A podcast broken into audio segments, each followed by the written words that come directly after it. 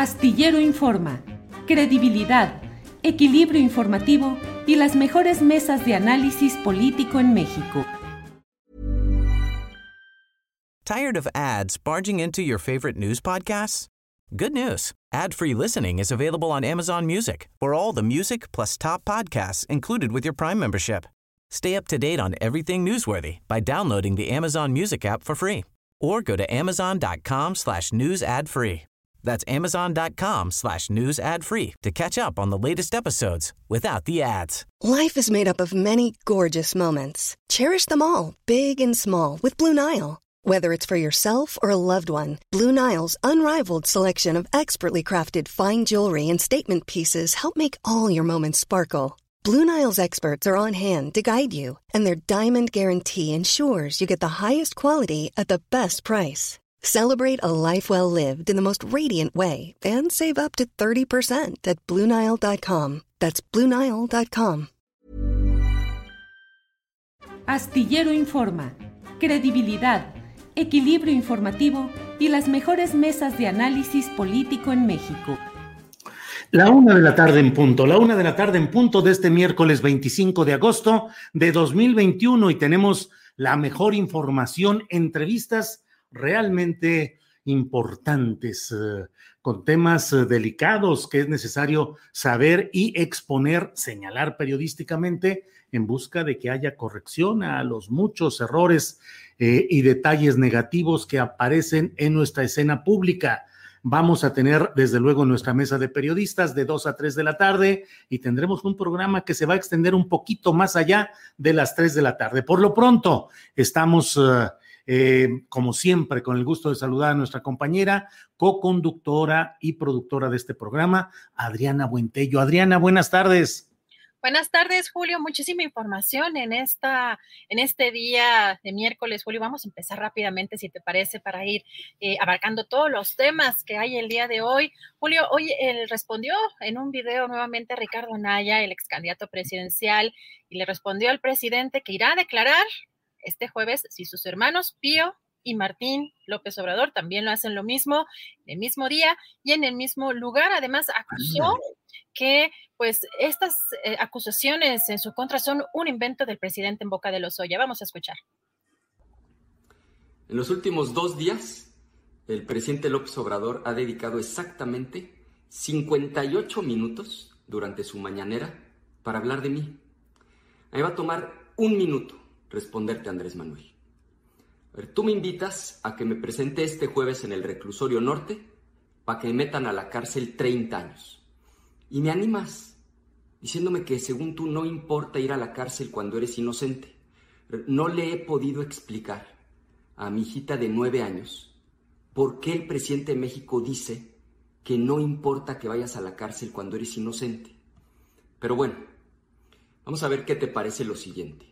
Yo me presento a declarar, pero que sea el mismo día, a la misma hora, ante el mismo juez que tus dos hermanos, Pío y Martín López Obrador, y que nos den exactamente el mismo trato y que se valoren nuestras pruebas de la misma manera. De ellos hay video recibiendo dinero en efectivo, Andrés Manuel. Las acusaciones contra mí son un invento tuyo en la boca de los Oya. O sea, por eso no hay pruebas. O a ver, con toda confianza, Andrés Manuel, dinos, ¿no será que no puedes proceder en contra de tus dos hermanos porque el dinero que están recibiendo en esos videos en realidad era para ti? A ver, son las 7 de la mañana en punto y estoy subiendo este video a ver si alguna reportera o reportero me hace favor de comentarte y a ver si te animas a proyectarlo y a comentar el video. Saludos, presidente. Que pase usted un buen día.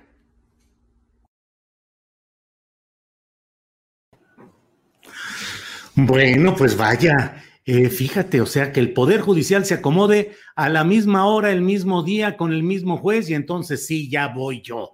Este, está, está interesante. Y bueno, pues sigue ahí la telenovela eh, de este punto de eh, Ricardo Anaya. Pero bueno, hay más información, Adriana. Así es, Julio. Pues mira, comentarte que en la mañanera el presidente le respondió, dijo que debe de asumir su responsabilidad y lo calificó como chueco e hipócrita. También indicó que en el caso de sus hermanos Pío y Martín López Obrador, la autoridad competente debe actuar. Vamos a escuchar. Pues que ya este, haga lo que considere más conveniente y que asuma su responsabilidad. Nada más que le quede muy claro, lo sabe, lo que pasa es que es chueco, hipócrita, sabe muy bien que yo no persigo a nadie, yo no soy de malas entrañas, yo no odio, no soy igual a ellos. Entonces él lo sabe. Entonces de manera mañosa este, me echa la culpa para buscar protección, que asuma su responsabilidad. Y en el caso de mis hermanos, que igual que la autoridad competente actúe.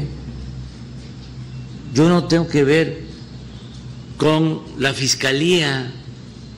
Ya no es el tiempo de antes en que el presidente le ordenaba al procurador lo que tenía que hacer. Esto es un asunto de interés público que a todos nos atañe. A todos nos importa. Ojalá y la Fiscalía dé a conocer por qué es lo del citatorio a Naya, para que no quede en especulación, si no me va a seguir echando la culpa a mí. Es más, si la Fiscalía no da a conocer la causa o eh, el Poder Judicial, yo voy a estar insistiendo. Bueno, pues eso es lo que ha dicho hoy el presidente López Obrador respecto a estos condicionamientos o señalamientos de Ricardo Anaya. Pero mire, vamos a entrar a un tema que es eh, delicado, pero que es necesario exponerlo de manera pública.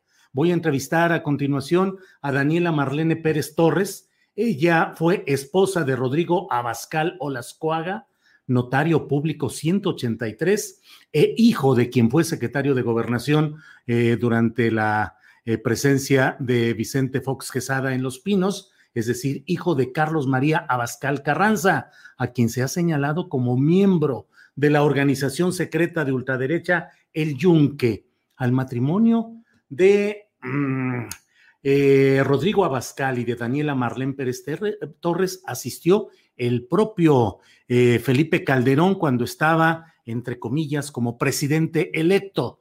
Es decir, y ahora hay un litigio de índole familiar, de lo cual vamos a hablar justamente con Daniela Marlene Pérez Torres. Daniela, buenas tardes. Hola Julio, buenas tardes y muchísimas gracias por recibirme en tu programa. Al contrario, Daniela, porque creo que es muy importante este tema del cual vamos a hablar. Es un tema pues de violencia familiar y de probable, tú nos dirás, abuso judicial en un proceso que pretende eh, desalojarte de tu casa y quitarte la custodia de tus cuatro hijos. ¿De qué se trata el asunto? Por favor, explícanos. Así es, Julio. Pues mira, como tú ya decías, yo estuve casada con Rodrigo Abascal Olascuaga, hijo de Carlos Abascal, durante 11 años. Esos 11 años fueron años de mucha violencia, de un secuestro que algún día si más adelante me lo permites, te podré contar, ¿no? Por fin logro zafarme de esta relación cuando la violencia se exacerba, él me golpea en la cabeza, me deja tirar en el piso frente a mis cuatro hijos, y entonces ahí es cuando por fin tomo el valor de denunciarlo. La denuncia la pongo en diciembre de 2019, y hasta la fecha, Julio, ha habido una serie de irregularidades tales que no se ha podido judicializar la denuncia. Y no solo eso, han amenazado a mis abogados, los cuales han tenido que dejar mi defensa, me han amenazado a mí y hoy en día se está eh, ejecutando una orden que emitió el juez 13 de lo familiar, Eduardo Vélez Arteaga, o el juez interino llamado José Antonio Méndez Pliego, que dice que le tengo que entregar los cuidados de mis cuatro hijos y la posesión de mi casa a Rodrigo Abascal, basada en supuestamente haber faltado dos veces a un centro de convivencias. Todo esto, Julio, no tiene lógica alguna. El señor no solo está denunciado por violencia por mi parte, tiene además una denuncia de parte de mi hija de cuatro años, que no es propiamente una denuncia como tal, sino es una entrevista que le hacen en donde ella dice que le tiene miedo a su papá, que su papá la golpea, que no lo quiere ver. Y a pesar de tener todo eso, el juez 13 de lo familiar está ordenando arbitrariamente, sin haberme oído ni vencido en juicio, sin darme oportunidad alguna de defenderme, que hoy vayan, me busquen por todo, por todo México como si yo fuera una secuestradora, busquen a mis hijos, entren a mi casa y tomen posesión de mi casa, porque la realidad es que la mamá de Rodrigo, la señora Rosa Marta Olascuaga Camacho, que es copropietaria de la propiedad en donde vivo, tiene mucho interés en quedarse con esa propiedad. La realidad es que son una familia que dice hablar de Dios, que se cree muy católica, muy cristiana, que dicen, como decía Carlos Abascal, ¿no? Que el amor a la Virgen, cuando la realidad es que solamente son máscaras, Julio, máscaras que utilizan para esconder lo que realmente hay detrás. Y aquí, esto es un caso, Julio, donde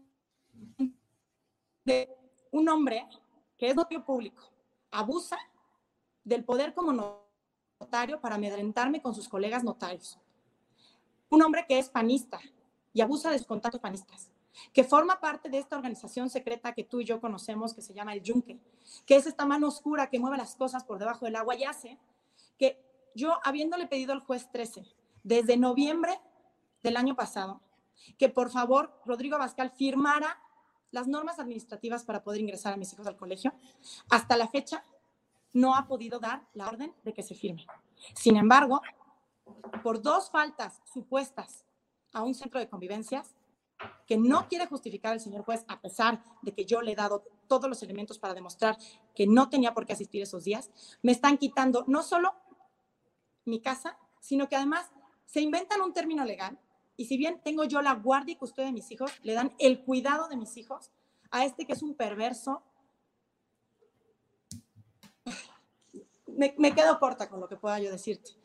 Y, eh, me gustaría, Perdón, y me gustaría decir una cosa más, si me permites, Julio, es que este hombre ostenta tener una amistad con miembros del gabinete, que ya saben ellos quiénes son, dice ser íntimo amigo del presidente del Tribunal Superior de Justicia de la Ciudad de México, y con base en eso justifica que todas las cosas que están sucediendo le van a dar a él la guardia y custodia de los niños, la propiedad de la casa y a mí me quiere meter a la cárcel.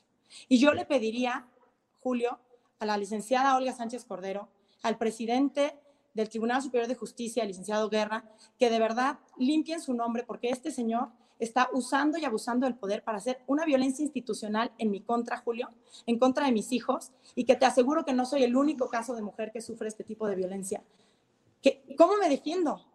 Más que saliendo a medios. Ajá. Eh, Daniela, señalas que Rodrigo, como su padre, Carlos Abascal, quien fue secretario de Gobernación en el gabinete de Vicente Fox, miembros de la organización secreta de ultraderecha El Yunque. ¿En qué basas esos señalamientos, Daniela? Conversaciones privadas que tenían en la familia, donde decían, no, es que se supone que esta persona es del Yunque y se supone que esta persona es del Yunque. Es una organización donde hay un nivel de secretismo tal que no puedes alcanzar ni siquiera como esposa de, a, entrar bien. Pero tenían reuniones en mi casa eh, diciendo que de parte de la Fundación Carlos Abascal, ¿no? Que supuestamente la intención de esta fundación es dar a conocer el legado de Carlos Abascal, ¿no? Y ahí se reunían a ver los temas importantes de la política. Incluso Rodrigo, con estos aires de megalomanía que tiene, un ego exacerbado, consideraba que él iba a ser el próximo presidente de México y decía que se estaba preparando para ser el próximo presidente de México. Reuniones en las que estaban miembros del Yunque, ¿recuerdas algunos nombres? Preferiría por el momento no decirlos, Julio, pero sí, sí los recuerdo. Ahora, em, en alguna parte de lo que señalas, pareciera que hay una presión precisamente de estos personajes del yunque o de la ultraderecha para forzar o acomodar sentencias o diligencias judiciales a favor de Rodrigo Abascal y en contra tuya. Así es, eh, Julio. Como te comentaba, esto es algo sumamente secreto, pero alcanzaba a escuchar la entrevista de Anaya, de cómo es posible que curiosamente las cosas se coordinen y todo se dé al mismo tiempo, ¿no? Esta como mano del titiritero que mueve todos los cables por debajo. Y, y es impresionante la manera, te comento, en la que no solo amenazan a mis abogados y me quitan la defensa de una em, denuncia que ya está judicializada en el Estado de México, la mandan sin tener ni siquiera la posibilidad de presentarme a la audiencia porque de carpetazo, de manotazo, le dicen a mi abogado, te sales de aquí, esto es demasiado poderoso, la orden viene de arriba y se manda a la Ciudad de México a Ministerio Público. Eso, eso no se puede hacer, Julio. Además de que se, que se siente el juez 13 con el apoyo suficiente para poder ordenar que cuatro niños de, de 11 hasta 5 años, la más chiquita, queden bajo el cuidado de un hombre que está denunciado por violentarlos. Entonces, por supuesto que Rodrigo me ha, me ha amenazado. Hoy temo por mi vida. En varias ocasiones me ha dicho, tú no sabes con quién te estás metiendo. Y les ha dicho a mis hijos, yo muy pronto, si todo sale conforme yo quiero, los voy a tener a ustedes y muy pronto voy a estar metido en la política y voy a dejar mi notaría. Entonces, a mí, Julio, eso pues me dicen bastantes cosas, ¿no? Daniela, em, dices que hoy, que exactamente hoy es el día para el desalojo y para el trámite de este cambio, de esta custodia, de este cuidado de Rodrigo eh, Abascal. Eh, ¿Por qué exactamente hoy? ¿Qué ha sucedido? ¿Qué es lo que te ha notificado? ¿Cuándo? ¿Cómo? Mira, Julio, le notificaron a mis abogadas el día lunes que el juez de lo familiar había ordenado el día jueves pasado, este jueves que acaba de pasar, que yo tenía que entregar mi casa y mis hijos. ¿no? Afortunadamente yo no me notifiqué porque la entrega tenía que haber sido este lunes. Ahora eh, vuelven a hacer otro acuerdo en el que dicen que ahora la entrega va a ser el día de hoy, a las 10 de la mañana se celebraba la audiencia y la orden era, si no estaba yo en la audiencia, buscarme y encontrarme en donde sea. Entonces, obviamente yo ayer ya interpuse amparos, he metido quejas, apelaciones, la justicia no me escucha y pareciera que estoy prófuga, pero yo no voy a entregarle a mis hijos a este señor. Y el juez no está ni siquiera dispuesto a suspender la ejecución de un acto tan arbitrario hasta en tanto se resuelve el amparo, porque claramente tiene órdenes de arriba. Yo no, sea.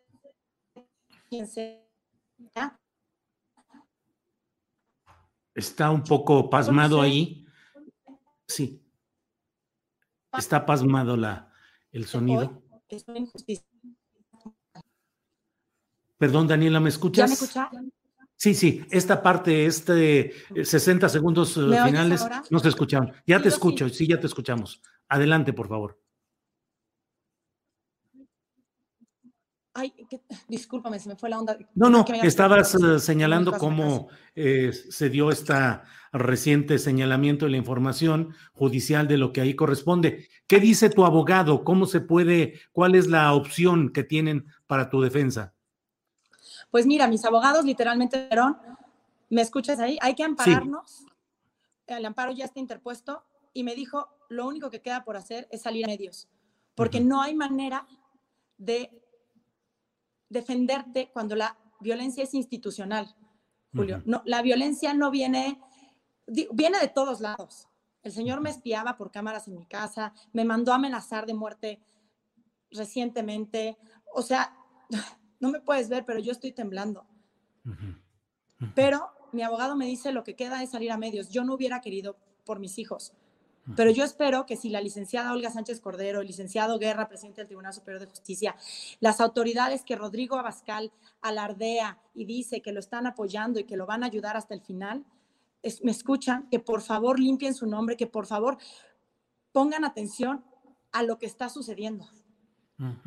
Daniela, pues lo que platicas eh, forma parte de ese esquema eh, a veces muy poco explorado de lo que son las fachadas familiares aparentemente muy eh, regidas por principios y doctrinas positivas, piadosas, eh, de, de, misericordia entre sí, de ayuda. En este caso, bueno, el propio Carlos Abascal está postulado para ir a los altares como beato eh, y se busca, se busca su santificación. Debe haber sido terrible vivir en ese, en ese esquema. Es correcto, Julio. Yo que lo viví desde dentro, te puedo decir que la doble moral que viven es impresionante. Por un lado, dicen ser los católicos más eh, golpe de pecho que uno pueda ver, y por el otro lado, ves cómo juzgan a las personas. Te decía yo, encadenan las almas de los hijos y esclavizan a las mujeres, ¿no? O sea, la manera en la que no le permiten a los niños relacionarse. Mis hijos no tenían permitido ni siquiera ir a fiestas infantiles, ¿no? La manera en la que ellos se forman, se juntan entre ellos como si fueran una secta bendecida por Dios y todos los demás fueran pecadores, apestados. Y también te voy a decir una cosa, esa máscara que, que, que tienen de que somos gente que nunca tomaría un centavo y no nos importa, no es cierto. Rodrigo Abascal me dijo, cuando, antes de divorciarnos, el dinero que tenemos lo tenemos que mandar a Suiza, porque seguramente este, México va a estar muy mal y hay que mandarlo a Suiza con las cuentas de mi mamá. Y después, mágicamente, ahora dice ser un notario pobre. Es el primer notario pobre que conozco en la Ciudad de México. No quiere ni siquiera pagarle pensión a sus, a sus hijos ni a su ex esposa. Y el juez 13 de lo familiar, por supuesto, que a pesar de que yo le mandé una cantidad de pruebas impresionantes, incluso de la cantidad de dinero que Rodrigo le da a su madre en concepto de honorarios, que es muy impresionante, quizás no valga la pena decirlo aquí. Toda esa información que yo le mandé al juez, la desestimó y se quedó con una hojita que Rodrigo le puso diciendo que él era pobre y que le iba muy mal y que solo recibía estos ingresos, ¿no? Entonces ahí vemos cómo si son gente muy católica, de verdad, ¿no? Bien, pues eh, Daniela, eh, gracias por la confianza para exponer todo esto que está sucediendo, para exponerlo en este programa. Estaremos atentos, la información que surja, lo que haya de posturas eh, de, tu defensa jurídica, lo que sea, aquí estamos atentos y pues a reserva de lo que quieras agregar, aquí estamos para informar. Este, permíteme, permíteme un segundo, Julio. Sí, sí, sí. Está, aquí mi abogado. Mi querido Julio, te saludo. Eh, Hola, César. Eh, sí, con gusto. Aquí, saludándote. Mira, la realidad es que yo no tiene mucho que tomar asunto y la verdad es que te puedo decir en pocas palabras, sí existe un poder muy grande político de personas importantes, de personas poderosas que están moviendo los hilos detrás de esto, ya que eh, incluso ya mandaron una orden de localización a la Fiscalía General de la República para eh, tratar de detener a mi clienta y asimismo para quitarle a sus hijos. Y hay una serie de, anomalías jurídicas que yo, si tenemos la oportunidad, las comentaré contigo, pero eh, sí veía yo la necesidad de, mi clienta fue amenazada en, en últimos días por personas que llegaron a amenazarla directamente. Ya se presentó, por supuesto, la denuncia correspondiente y se han estado haciendo todas las cuestiones de carácter legal que se necesitan. Pero sí quisiera dejar en claro que hacemos responsable al, notario número 183 de la Ciudad de México, al licenciado Rodrigo este, Abascalo Lascuaya, de cualquier situación que le pudiese pasar a la señora Daniela Marlene Pérez Torres, así como a un servidor, porque hemos recibido amenazas directas. Y la realidad, mi querido Julio, creo que tú me conoces, yo soy una persona que siempre he sido para adelante y valiente, no voy a permitir que un abusador que golpea a su mujer y que tenemos las pruebas y los videos para demostrarlo, eh, se vaya a salir con la suya por el simple hecho de pertenecer a este grupo secreto como el Yunque y por ser parte del Partido Acción Nacional, en donde incluso ya también estamos presentando la denuncia ante la Fiscalía General de la República por hechos que nosotros consideramos podrían ser considerados como el delito de lavado de dinero y que muy posiblemente su nombre se había involucrado en todas estas situaciones de triangulaciones que hemos visto en los últimos días. César, gracias por estas precisiones. En el, en el terreno jurídico, ¿qué corresponde? ¿Cuál sería la instancia de defensa inmediata? Porque, bueno, pues parece demasiado eh, impactante o avasallante que este juez de lo familiar imponga estas medidas tal como las estamos platicando. ¿Qué sigue, abogado?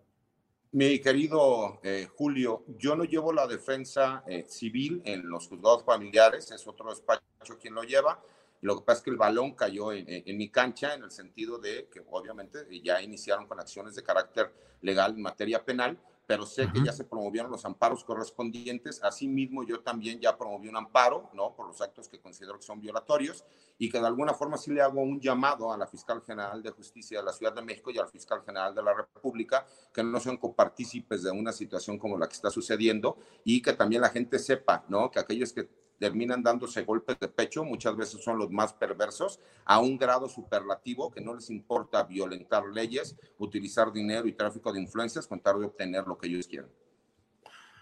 Eh, bueno, pues César Gutiérrez Priego, abogado, gracias. Gracias también a la señora Daniela Marlene Pérez Torres y estaremos atentos. Daniela, gracias, muy amable y estaremos atentos a lo que aquí suceda. César, igualmente, gracias. A reserva de lo que deseen agregar, Gracias. Al contrario, Julio, nada más darte las gracias a ti y dejar eh, nada más el comentario para que a la gente le quede presente que hacemos responsable al notario número 183 de cualquier cosa que le pudiese pasar a mi representada y al de la voz. Bien, pues muchas gracias. Seguimos atentos. Gracias, y hasta luego. hasta luego. Gracias. Bueno, pues son estos temas que surgen y que son, es necesario darlos a conocer, exponerlos y desde luego, pues eh, en cuanto el señor notario Rodrigo Abascal o Lascuaga desee hacer las precisiones que correspondan, pues también este espacio está abierto para ello. Em, bueno, pues eh, vamos a seguir, vamos a seguir con la programación. Sigue ahora una entrevista, una entrevista que vamos a realizar. Em, déjeme ver cómo vamos aquí, que luego... Bueno, estamos ya precisamente con otro abogado, con el abogado Joaquín eh, Shaman McGregor. Él es socio director, Joaquín Jamán McGregor. Él es socio director y fundador de la propia empresa Jamán McGregor y Asociados Abogados. Él denunció en 2018 a Ricardo Anaya. Eh, denunció el entramado, el entramado de abogados que al servicio del empresario Manuel Barreiro tejieron un entramado para tratar de triangular dinero que llegara finalmente a manos y a procesos de campañas políticas. Pero aquí está con nosotros precisamente Joaquín, a quien saludo. Joaquín, buenas tardes. ¿Qué tal? Buenas tardes, Julio. Mucho gusto saludarte a ti a tu auditorio. Gracias, igualmente, Joaquín. Joaquín, pues eh, está el asunto de Ricardo Anaya a plenitud en estos momentos por los diversos señalamientos que ha hecho, las respuestas que le ha dado el presidente López Obrador.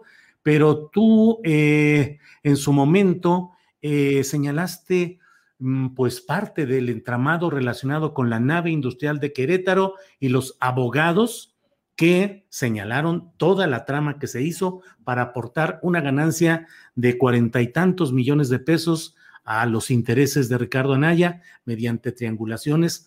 Pero, ¿cómo fue toda esta historia, Joaquín, por favor? Sí, mira, Julio, te, platico y, hay un diferenciador entre aquel asunto de 2018 y este en particular.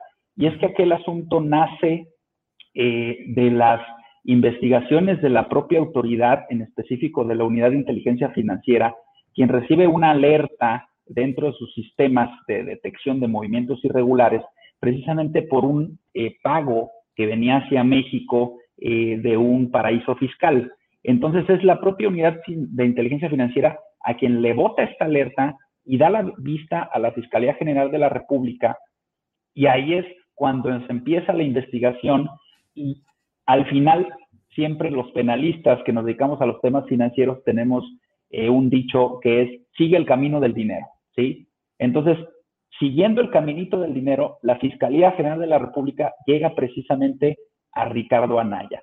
Es decir, es una investigación que nace eh, de manera genuina, ¿sí? Pero que sin embargo, eh, y que lamentablemente vivimos mucho e, estos jaloneos políticos en nuestro país, se aprovecha, porque no voy a decir que nace como un tema político, pero se aprovecha para finalidades políticas, porque en aquel entonces pues estamos precisamente en, medio de, pues ya de lo, que venían a ser las campañas presidenciales y evidentemente Ricardo Anaya como un candidato, eh, digamos, el, el, que le venía pisando los talones, aunque yo creo que venía mucho más atrás, de Andrés Manuel López Obrador, ¿no? Entonces, En este caso, en este nuevo asunto, eh, el asunto nace político.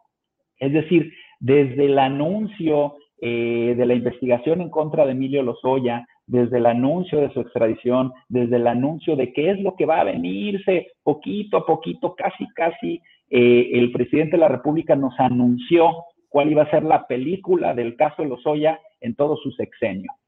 Eh, y de alguna manera viene a ser oportuna para, para, el presidente de la República esta acusación a quien en lo personal considero un excelente comunicador de masas, ¿sí? Porque la presidencia eh, ya venía tornándose un poquito aburrida, lo voy a decir en esos términos, porque ya no había pasado nada emocionante. La, esta famosa encuesta ciudadana para ver si juzgaban expresidentes o no, no fue muy exitosa. Entonces, no había tema en la agenda política de los temas del presidente de combate a la corrupción, de la persecución de los políticos del viejo régimen, eh, etcétera, etcétera, ¿no? Entonces, digamos que en este momento y a un adversario eh, que además parece que le encanta hacer el, adversario atacar, que es Ricardo Anaya, pues se viene esta acusación, este anuncio, y si a mí me lo preguntas, Ricardo Anaya comete un grave error al subirse al juego que le plantea el propio gobierno federal. Claro.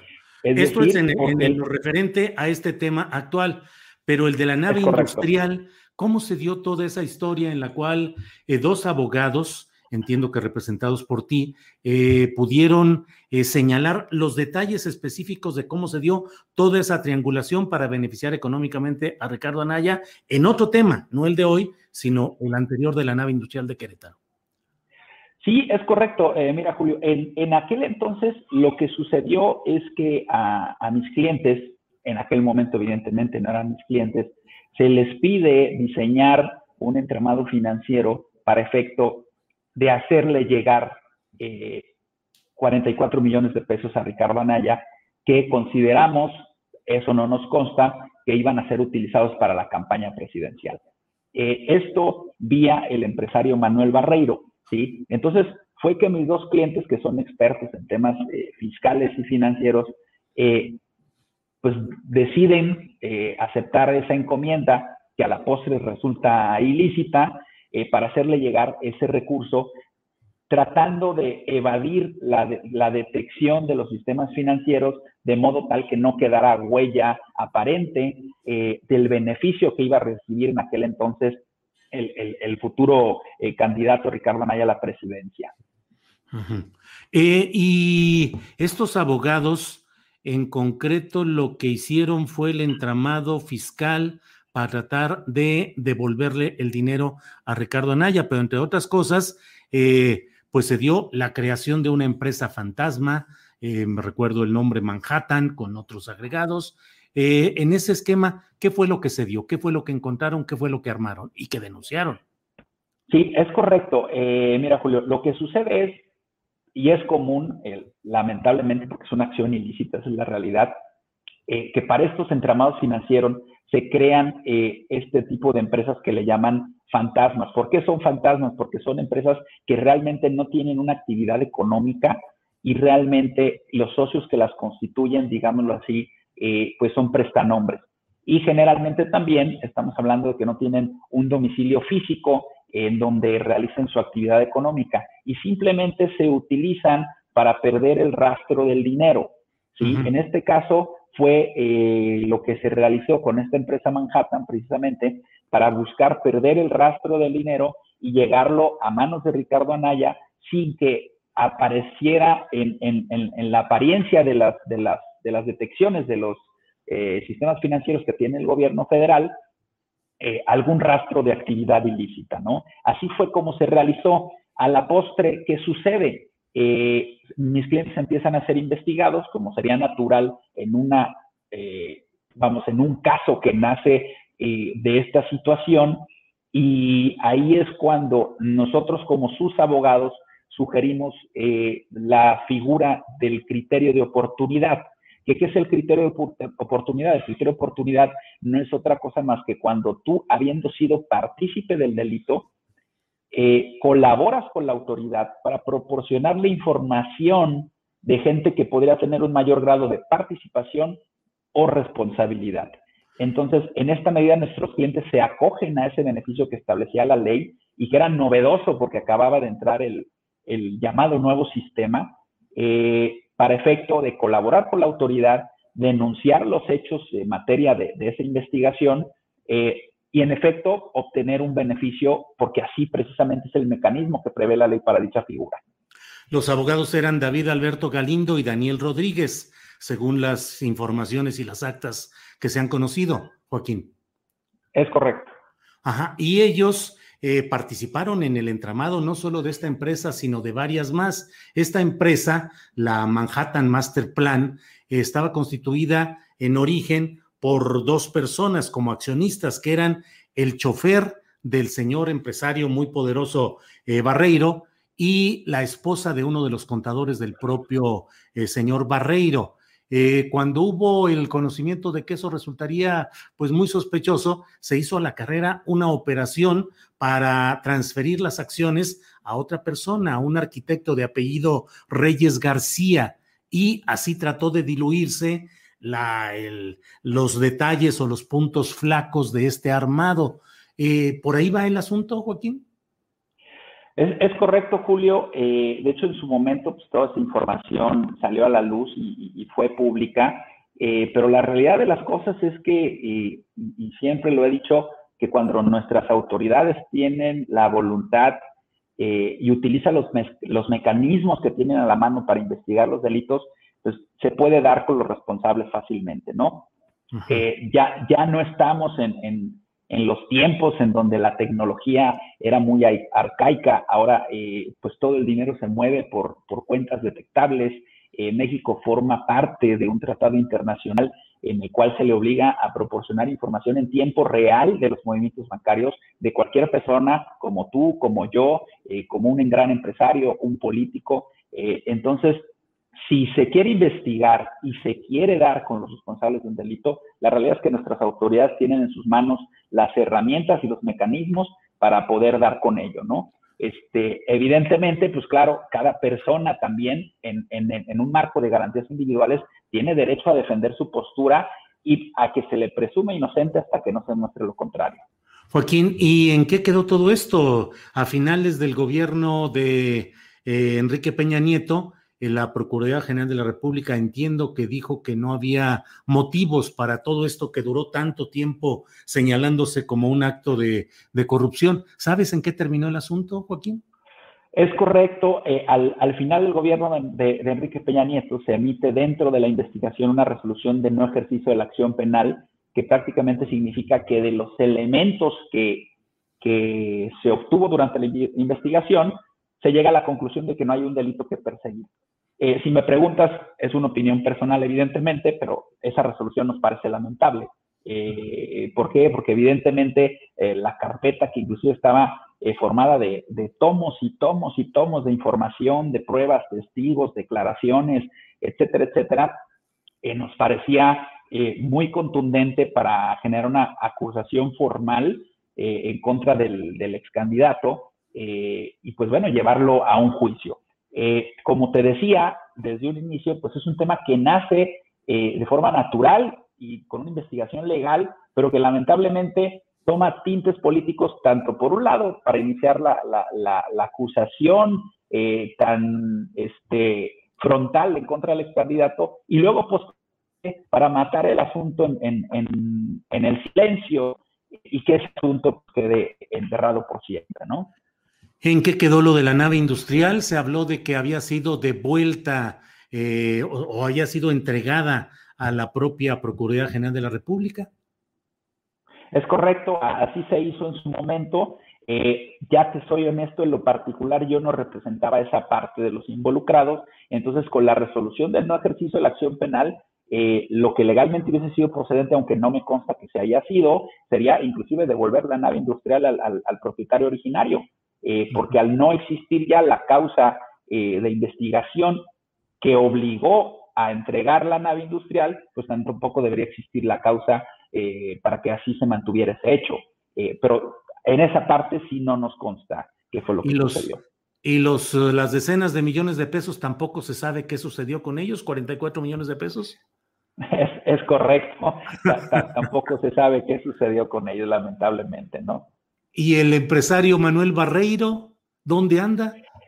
Manuel Barreiro, pues mira, eh, dicen eh, los que saben que ahí anda por Querétaro, pues ahora sí que, que, que, libre eh, del asunto. Lo que sí, evidentemente, hay, que decirlo, y no, y no es algo ni para victimizarlo, ni para este, ponerlo en un pedestal, pero evidentemente son golpes que pegan a, la actividad empresarial de ser un empresario prominente, con un futuro brillante, eh, creo que, cometió un grave error al hacer esta operación y ese grave error le ha costado muchísimo en su actividad profesional. Bien, Joaquín. Eh, bueno, ya que hemos combinado la precisión de lo jurídico con las consideraciones políticas, tu consideración es que hubo una firme y fuerte responsabilidad de Ricardo Anaya en todo ese proceso de corrupción de la venta de la nave industrial de Querétaro de 10 millones que era su precio original a 54? ¿Crees que hubo una corrupción evidente? Para mí sí, para mí es, mi conclusión. Eh, sin embargo, como te digo, pues nosotros al final de cuentas no firmamos las, las resoluciones y, en lo que nos pareció, porque tampoco me consta eh, que terminó siendo un arreglo político, el asunto se culmina con un neo ejercicio de la acción penal cuando digamos que el, tema público había bajado eh, de decibeles eh, y pues en, esa medida pues nadie preguntó en su momento, ¿no? ¿Qué es lo que había pasado? Bien, pues Joaquín Chamán MacGregor, muchas gracias eh, por esta oportunidad de asomarnos a algo que sucedió en 2017-2018, que no es el tema por el cual hoy está Ricardo Anaya en el señalamiento concreto, pero que es una historia que vale la pena eh, revisar y actualizar. Así es que a reserva de lo que quieras agregar, Joaquín, muchas gracias. Gracias a ti, Julio. Pues eh, solo agradecerte la entrevista y estar atentos porque el, el, tema político, jurídico, este sexenio va a jugar un papel preponderante más que nunca y más que en cualquier otro sexenio.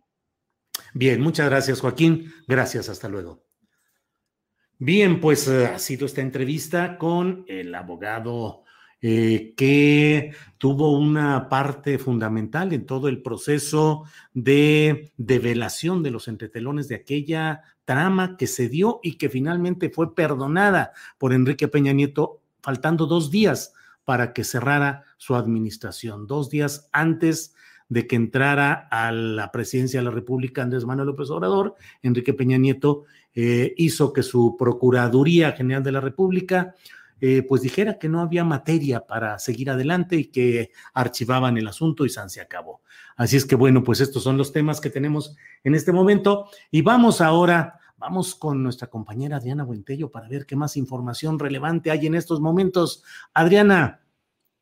Julio, muchas gracias. Pues eh, comentar, eh, pues hay información de último momento en el municipio de Agua Blanca, en Hidalgo eh, sufrió un accidente un helicóptero de la Secretaría de Marina en el que viajaba Eric eh, Patrocinio Cisneros Burgos, secretario de Gobierno de Veracruz, quien aparentemente se encuentra estable y bien. Hace unos minutos eh, tuiteó el gobernador de Veracruz, Cuitlagua García, que tratando de alcanzar por aire puntos inaccesibles de la Sierra de la Huasteca, Baja, dice este tuit, el helicóptero de la Marina, donde viajaba el secretario de gobierno Eric Cisneros. Tuvo un percance. Me ha llamado para informar que aún con lesiones está bien y está estable. No hay afortunadamente pérdidas humanas en lo que señala este tuit, Julio.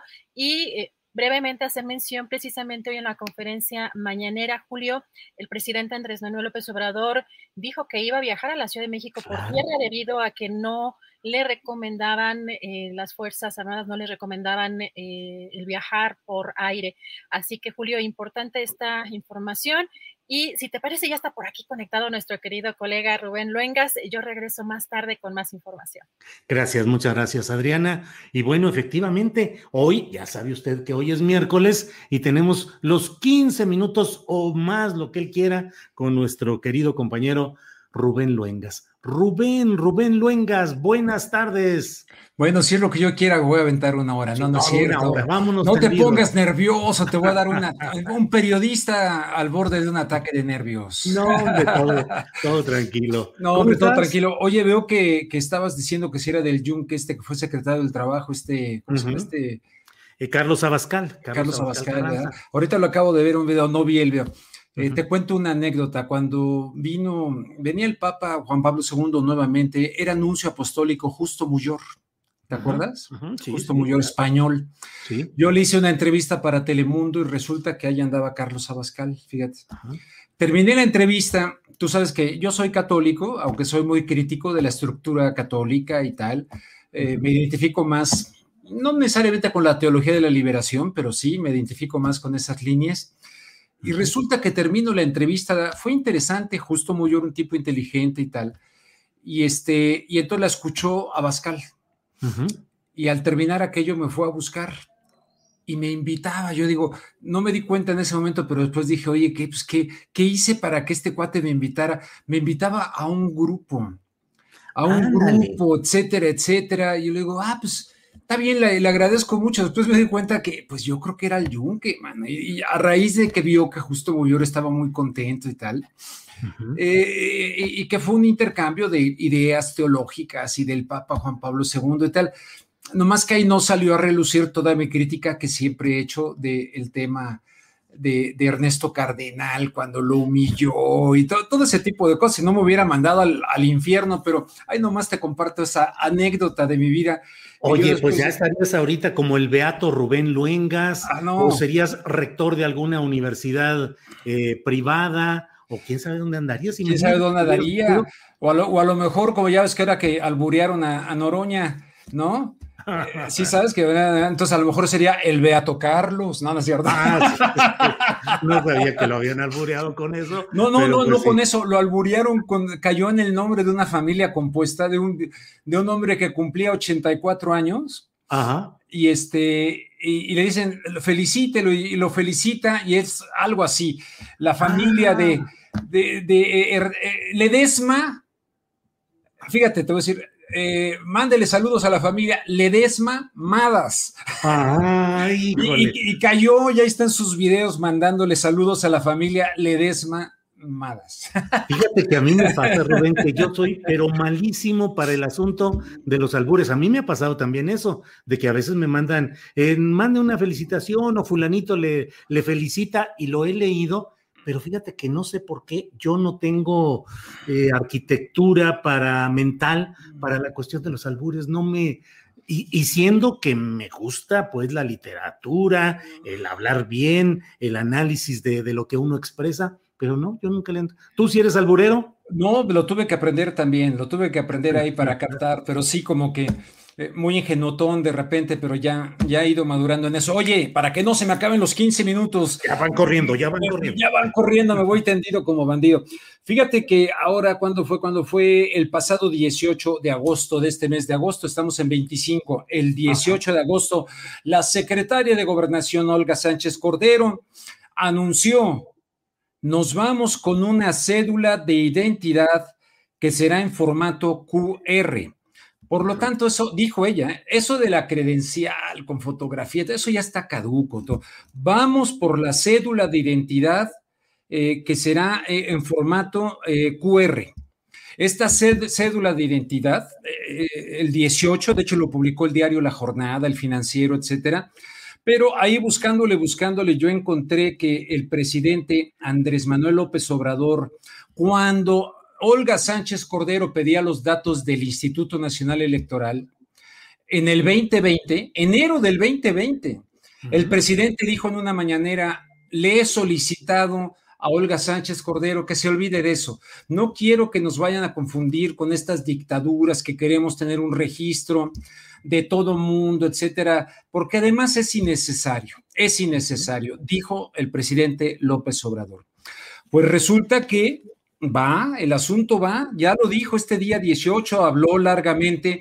Eh, yo le dije en mi canal de YouTube, le dije, bueno, pues la secretaria de Filosofía Existencial del gobierno mexicano, Olga Sánchez Cordero, porque se aventó todo un rollo de eh, la individualidad, somos irrepetibles, nadie existe como nosotros, cada quien tiene su ADN, cada quien tiene su...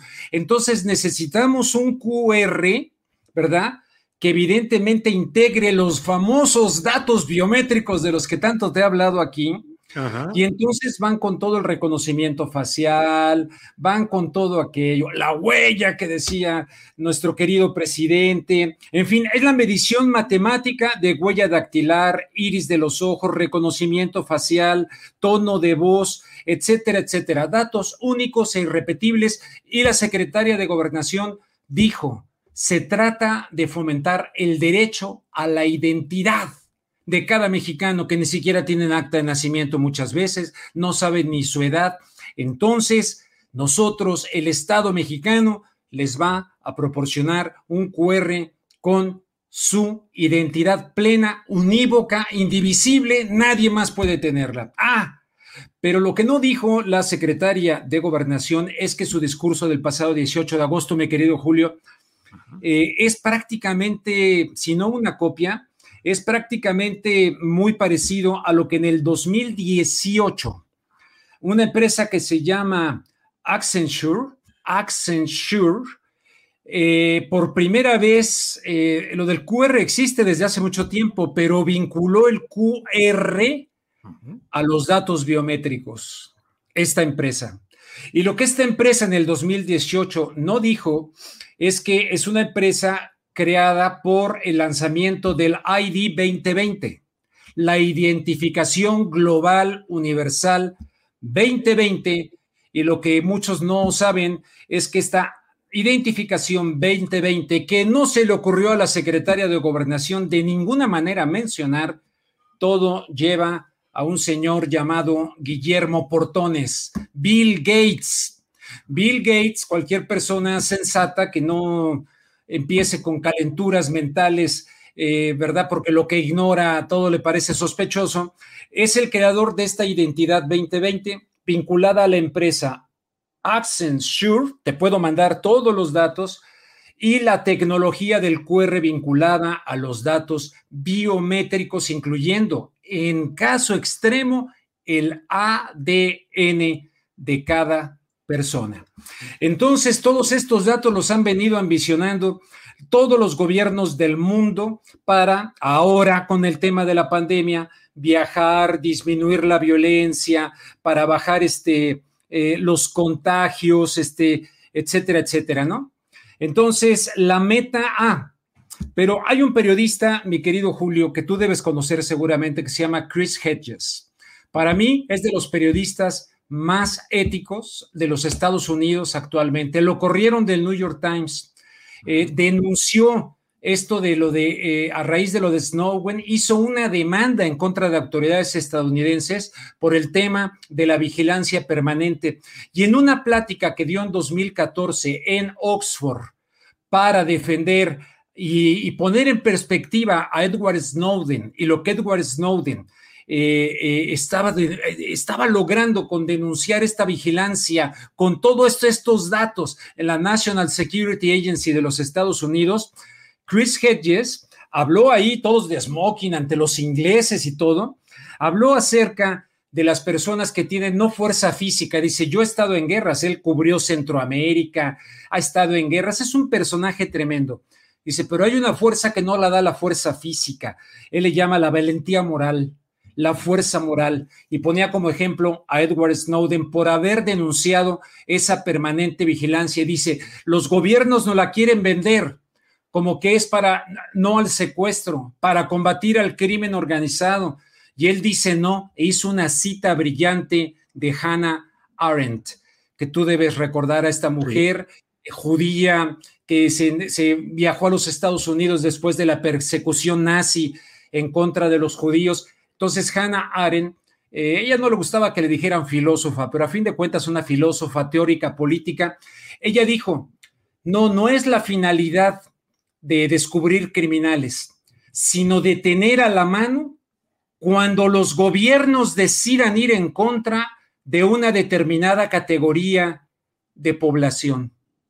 En un momento dado aquí podría pasar Olguita Sánchez Cordero, podría pasar el presidente López Obrador. No sabemos quién en un momento dado, con toda esta identidad universal, en un momento dado, quién es el perfil de una categoría de población que en un momento dado pudiera ser vigilada o pudiera ser. Entonces, Hannah Arendt dijo, la relación entre quienes tienen esos aparatos y que ahora con el advenimiento de la tecnología peor, pero desde antes, la relación de quienes vigilan con los vigilados es la relación de los amos con los esclavos. Y este periodista Chris Hedges dice, no es posible que exista libertad de prensa. No es posible que Julio Astillero haga una investigación sobre qué pasa en San Luis Potosí y en un momento dado tuviera fuentes privilegiadas que están comprometidas o que le filtraron información del propio gobierno y que tú pusieras en peligro a tus fuentes.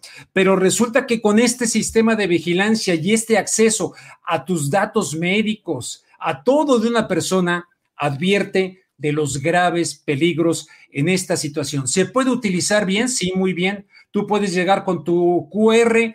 Yo soy diabético, tengo una bronca en el corazón, tengo ta, ta, ta, ta, ta, ta, ta. Pero si eso cae en manos de alguien que no le guste mi periodismo, diga, este güey hay que echárselo ya, ¿verdad? Bueno, eso ocurre y eso sigue ocurriendo. Él citó en esta valentía moral, puso como ejemplo a Edward Snowden, pero por ejemplo puso como ejemplo a, este Hughes Thompson, este hombre piloto de la Fuerza Aérea estadounidense que en Vietnam bajó con su helicóptero y lo puso enfrente de un pelotón de los Estados Unidos que le estaban tirando a, a, 10 civiles en la matanza de, de Milley. Y así se siguió con todo, con todo este ejemplo. Entonces yo sí quisiera advertir de que ahí viene la identidad la, eh, eh, esta cédula de identificación que desde que yo estaba en Radio Mil hace mucho, en el periódico Uno más Uno, recuerdo gente de izquierda en México que estaba muy molesta con el tema de todo esto de la entrega de todos tus datos y tal. Bueno, con la tecnología de ahora, él dice, bueno, podríamos escapar a esta situación, pero siempre y cuando tengamos la valentía moral de las personas que en un momento dado aceptan y asumen su individualidad como este piloto que dijo, yo bajo y me pongo ahí para evitar una matanza. ¿Qué ocurrió en Estados Unidos? Lo acusaron de traidor. ¿Qué acusó con Daniel Ellsberg? El que filtró los papeles del Pentágono lo acusaron de traidor. ¿Qué pasa con este, el de Wikileaks? Ahí está refundido en la cárcel, torturado en vida. ¿Qué pasa con Edward Snowden? Ahí está también, no hubo ni siquiera un perdón de Donald Trump. Entonces, para nosotros periodistas es verdaderamente muy importante esto, porque el tener tal transparencia puede decir, qué padre, el que nada debe, nada teme, como decía López Obrador, de Riquitín Canallín o Riquitín, Riquitín Profugín. Profugín, que está buenísimo eso. El caso está que Olga Sánchez Cordero ya no le hizo caso a su jefe, que dijo, ya olvídate de eso, no presiones, no quiero que nos vean eh, como un gobierno que queremos una cosa autoritaria. Ella ya la anunció el pasado día 18 y todos los caminos no llevan a Roma, llevan a esta empresa, repito el nombre, Accenture, a la identificación 2020 y al señor Bill Gates, por el cual yo nunca voté, y sin embargo, el señor Bill Gates busca marcar gran parte de mi vida en este mundo actual que estamos viviendo, mi querido Julio Astillero. Espero haber sido breve y ya te he mencionado varias veces este libro maravilloso que lo tuve que volver a comprar porque no lo encuentro, La Revolución de la Esperanza, de mm. Eric Fromm, cuyo título se lo fusila el señor Vicente Fox con su librito ese de se lo fusila. Y aquí ya desde entonces, 1970, Eric Fromm advertía acerca de esta situación, de la pérdida de la privacidad, de que el ser humano quede supeditado a la dictadura tecnológica y no al revés. Es increíble, mira, lo estoy releyendo, subrayando. Vayan ahí a la Gandhi, ahí lo compré. Lean a Eric Fromm, reléanlo, por favor, porque es tremendo, junto con el del miedo a la libertad, en estos tiempos donde nos van a acechar. Ah, para salvarme de los narcotraficantes, para salvarme del crimen. Le creo más a Ana Arendt que a fin de cuentas es una relación donde en un momento dado podrían decir, ah, mira, Julio, Está dando mucha lata, Julio, está batallando por aquí, Julio, está publicando cosas que no deben publicarse. O sumarnos al nado sincronizado de muchos periodistas que ahí van haciéndose tontos y que no se distinguen por tener la valentía moral de su individualidad, que muchas veces es ir en contra de lo que la muchedumbre creo piensa. Con eso termino, mi querido Julio. Híjole, Rubén, de verdad que te escucho con mucha atención y además con mucha adhesión a lo que dices. Eh, sí tenemos que revisar todos lo que los tiempos que estamos viviendo y que por desgracia, Rubén, muchas veces, digamos, la colectividad va viendo en lo inmediato lo que va sucediendo y no tiene el antecedente de por qué se produjeron esos hechos. Y lo que hoy se está señalando y, y denunciando es lo que va a generar las consecuencias de las que más adelante diremos, oye, ¿cómo sucedió? ¿Por qué aconteció esto? ¿Por qué la desgracia? ¿Por qué nos están controlando? ¿Por qué sucede esto? Bueno, pues los antecedentes aquí están y nos toca, como dices Rubén, pues ir a veces a contracorriente. No somos los que hacemos periodismo para que nos aplaudan, para que nos escuche la gente que quiere escuchar exactamente lo que en su momento desea, sino lo que desde nuestra óptica como periodistas es necesario señalar y denunciar en sus momentos, Rubén.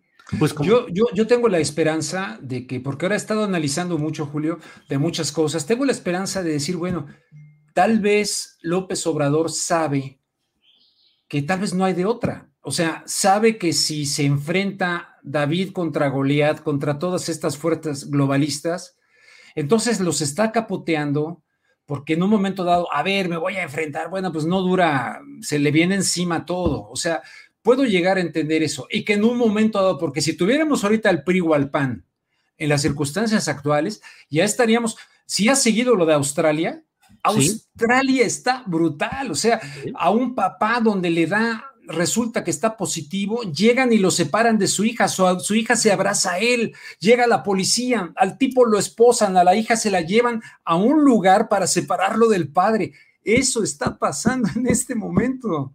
Y ahí en Francia nunca fue, nunca fue salud, libertad y fraternidad, no, fue libertad, perdón, nunca fue salud, fraternidad. Libertad, igualdad y fraternidad. Igualdad, fue libertad. Y en este momento, pues muchos, yo sé que es más bonito quedarse callado, sé que es más bonito decir nadar de muertito, pero no, están, están aprovechando toda esta circunstancia para atentar en contra de las libertades fundamentales, mi querido Julio. Y yo sé que tú vas a estar del lado de nosotros. Rubén, Rubén Luengas, muchas gracias por esta oportunidad, como siempre, de contar con tu participación, con tu análisis, con tu información, con tu sapiencia. Gracias, Rubén, y espero que nos veamos el próximo miércoles. Claro que sí, y te felicito. Yo ya he utilizado este, pero todavía no he pagado el del patito, pero está buenísimo el de. Es muy bueno, ¿eh? Es, muy, bueno, sí, es buenísimo. El StreamYard, ese nos quita de todas las broncas y nos permite una gran fluidez. Te lo y, y fácil de usar, sí. Sí, fácil de usar. Fácil, fácil de, usar. de usar y todo, sí. Perfecto. Julio, un fuerte abrazo a toda la audiencia como de costumbre ya no veo los comentarios porque se meten ahí, viene la flota del psicofante y, de, y se sueltan ahí como pirañas.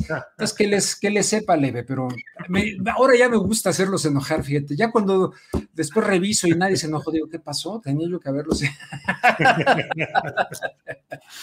Muy bien. Órale, pues, Julio. Saludos a ti y Adriana, y a ver quién está aquí molestando. Órale. Sí, a lo mejor son los de los del Pentágono o algo así. Son los del Pentágono. Adiós, hasta luego. Vale. Gracias. Bien, pues eh, muchas gracias a todos ustedes por acompañarnos en este proceso, en este proceso informativo que tenemos y que vamos caminando ya a toda velocidad. Vamos a un pequeño comercial y regresamos con la mesa de periodistas donde ya van a estar listos Juan Becerra Costa, Alberto Nájar y Arturo Cano, segunditos para estar ya con ellos.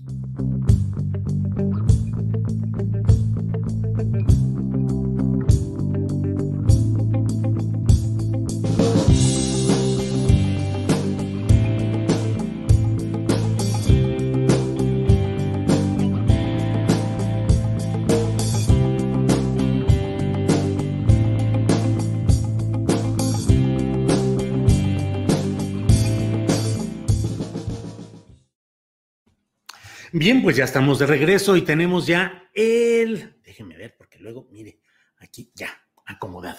Eh, tenemos ya la mesa de periodistas con Juan Becerra Costa, Alberto Nájar y Arturo Cano, a quienes saludo con mucho gusto. Arturo Cano, buenas tardes. Muy buenas tardes, Julio. ¿Cómo estás? Alberto. Alberto Nájar, buenas tardes. Hola, Julio. ¿Cómo están, Arturo, Juan y a todos los que nos escuchan? Buenas tardes. Juan Becerra Costa, buenas tardes. Muy buenas tardes, Julio. Qué gusto saludarte, Alberto, Arturo y pues a, todos los que nos hacen el favor de vernos esta tarde. Se va a poner muy bueno, como todos los miércoles, ¿no? Que se pone bueno. Sí, digo, pues, ¿qué le hacemos? Así es. Pues ustedes digan el tema eh, y quien quiera empezar, quien quiera empezar y poner tema, adelante, por favor. Tú que vienes encarrerado, Alberto. A ver, Alberto. Encarrerado. vienes encarrerado de, desde hace un momentum, vienes muy encarrerado. Sí, desde un momentum. Qué bien les ha ido con momentum. ¿De qué hora a qué hora es, Alberto? Pues empezamos a las nueve de la mañana, a veces un poquito antes, porque estamos muy sujetos a la conferencia de prensa de López Obrador, del presidente, y terminamos a las 12, un poquito minutos después, a veces un poco antes. Pues la verdad que la maravilla de, de, no estar atados a un medio tradicional, una televisora, que todo es muy justo, pues como queda todo muy en familia, pues tenemos esa libertad de, de estirar la liga y de, extendernos o a veces de, terminar antes. Sí, es, que sí, ahí estamos en el canal de Rompeviento TV. Sí, sí, sí. Alberto, pues ya te eligieron para que inicies y yo creo que el tema pues es el de eh, qué Anayín Profugín. ¿Cómo ves el asunto este de Ricardo Anaya, Alberto? El Ricky Riquín Profugín. pues a mí me, me, llama mucho la atención la insistencia del presidente López Obrador de darle aire. Eh, pues porque nadie se acordaba quién era Ricardo Anaya, en términos estrictamente mediáticos estaba pues muy desaparecido. A mí me sorprendió honestamente cuando vi que sacó su video. Eh, ya digo, sí me acordaba, por supuesto, quién era y todo lo demás, pero, pero cuando vi lo que la, razón por la cual él salió con su video y, y, el argumento, me puse a investigar y a leer y pues ahí resulta que efectivamente la tesis que en pie de página publicamos el año en 2018, sí, justamente en el periodo electoral, hicimos un perfil de, Ricardo Anaya. Mi compañero Nacho de Alba, José Ignacio, se fue a Querétaro, habló con sus compañeros de la escuela, de la universidad, a socios, y la coincidencia en definirlo fue pues unánime. Es un traidor, es un personaje que traiciona a todos y allá tiene fama de eso precisamente. Entonces, pues a mí no me extrañó en nada nada, nada que al revisar estos días eh, la historia de estas denuncias que él dice que son persecución política, pues apareció esta de Ernesto Cordero, por ejemplo, que ya luego se, hizo más pública eh, cuando lo acusaron de lavado de dinero. También recordé ese affair que tuvo con Enrique Peña Nieto, a quien, a quien también traicionó. Todas aquellas historias que se conocieron, que nunca fueron desmentidas, de que en realidad él estuvo también eh, pues jugando muy cercano a Peña Nieto para tratar de descarrilar a Andrés Manuel y que luego se le volteó, amenazó con encarcelarlo, lo que contaba hoy mismo Andrés eh, López Obrador de que escuchaba a Mit fuera del aire que le decía traidor. Bueno, si hasta un personaje tan tan cuestionable para no utilizar eh, ahora sí que malas palabras ni definiciones obscenas como Javier Lozano lo considera alguien corrupto y digno de poca confianza, pues imagínate, ¿no? O sea, ¿a qué niveles llegamos?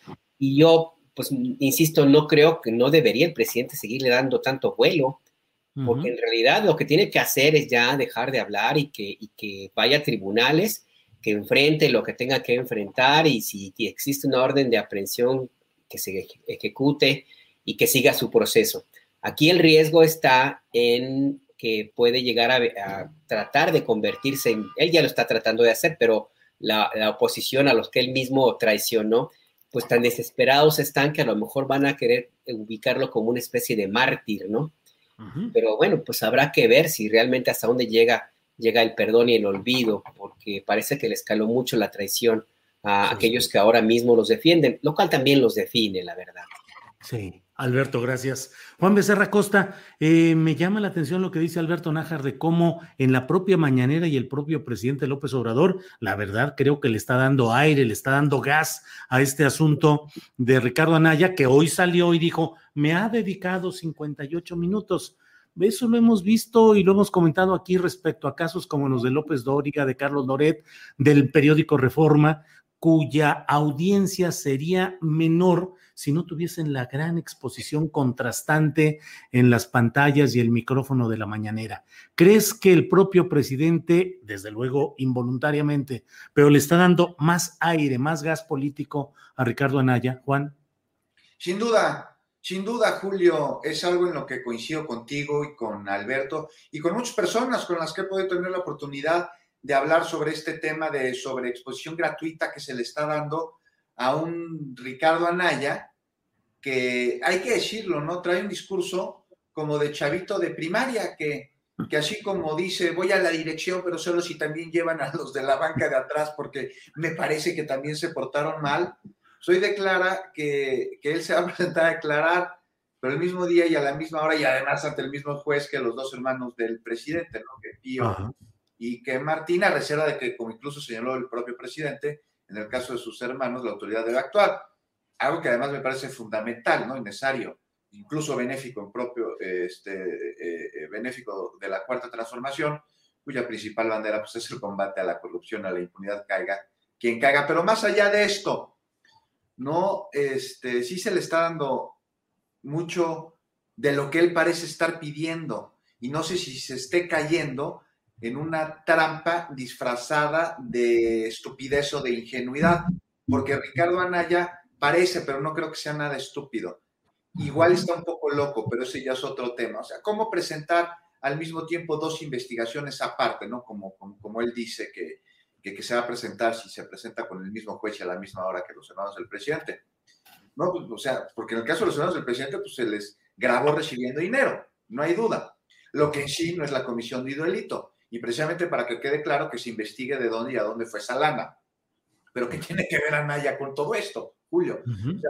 A él se le acusa, entre otras cosas, de recibir sobornos para aprobar la reforma energética de Peña Nieto. ¿Por qué tendría entonces que declarar el, el, mismo día diciendo, este, pues no sé, eh, no, no le encuentro sentido? Ahora lo que vemos es que, y es muy interesante señalar aquí, es que la, oposición pues anda diciendo que este, Ricardo Anaya es un perseguido político. Muchos de esa misma oposición que, que, este, que lo acusó hace unos años también por, por, recibir sobornos. Yo creo que estaban muy enojados porque no los invitó al moche, vieron que hizo un negocio y dijeron, oye, ¿y nosotros qué? Nos hemos llevado durante años. Este, es un tema, este es un tema de, fondo. Otro está entre, justo lo que decías, Julio, el intercambio de declaraciones que desde hace unos días están entre Ricardo Anaya y el presidente, quien de mentiroso, ladrón e hipócrita no lo bajó hoy. Y este, con, con esto, pues, pues sin duda, la respuesta de, de Anaya pues, pues es de mucho pensarse de a dónde se está dirigiendo este cuate. O sea, no olvidemos que Anaya es quien llevó a la decadencia a, su partido, a, la Acción Nacional, después de resquebrajarlo, de romperlo, de torpedearlo y en un, te decía hace rato que yo creo que, que trae rasgos de locura, este, esto muestra, muestra de ello, ¿no? Algún trastorno narcisista perverso con rasgos de personalidad histriónica que está sugiriendo en cada una de sus acciones y de sus mensajes y que se está exacerbando cada vez más. O sea, no hay que olvidar que Ricardo Anaya trae cola que le pisen mucho y quiere hacerse pasar como perseguido político cuando, pues sí es perseguido, pero no político, sino judicial por la presunta comisión de delitos. Claro. El cuate está huyendo. y, ¿Y huyen quiénes? Los culpables. Y hasta la oposición esa misma que te digo que en su momento acusó a Nadia corrupto y de lavador de dinero, diciendo que, que no, que, que, que, quienes huyeron fueron, por ejemplo, Marcelo Ebrard o Gómez Urru, y en este discurso, este, pues en el de poco análisis, este, poca investigación, hablar por hablar, hay que recordar que, que pues en contra de Ebrard no hubo investigación alguna, no existe denuncia. Él se fue a París sin que hubiera alguna persecución judicial en su contra. No fue citado ni siquiera, como Anaya sí ha sido citado por la justicia.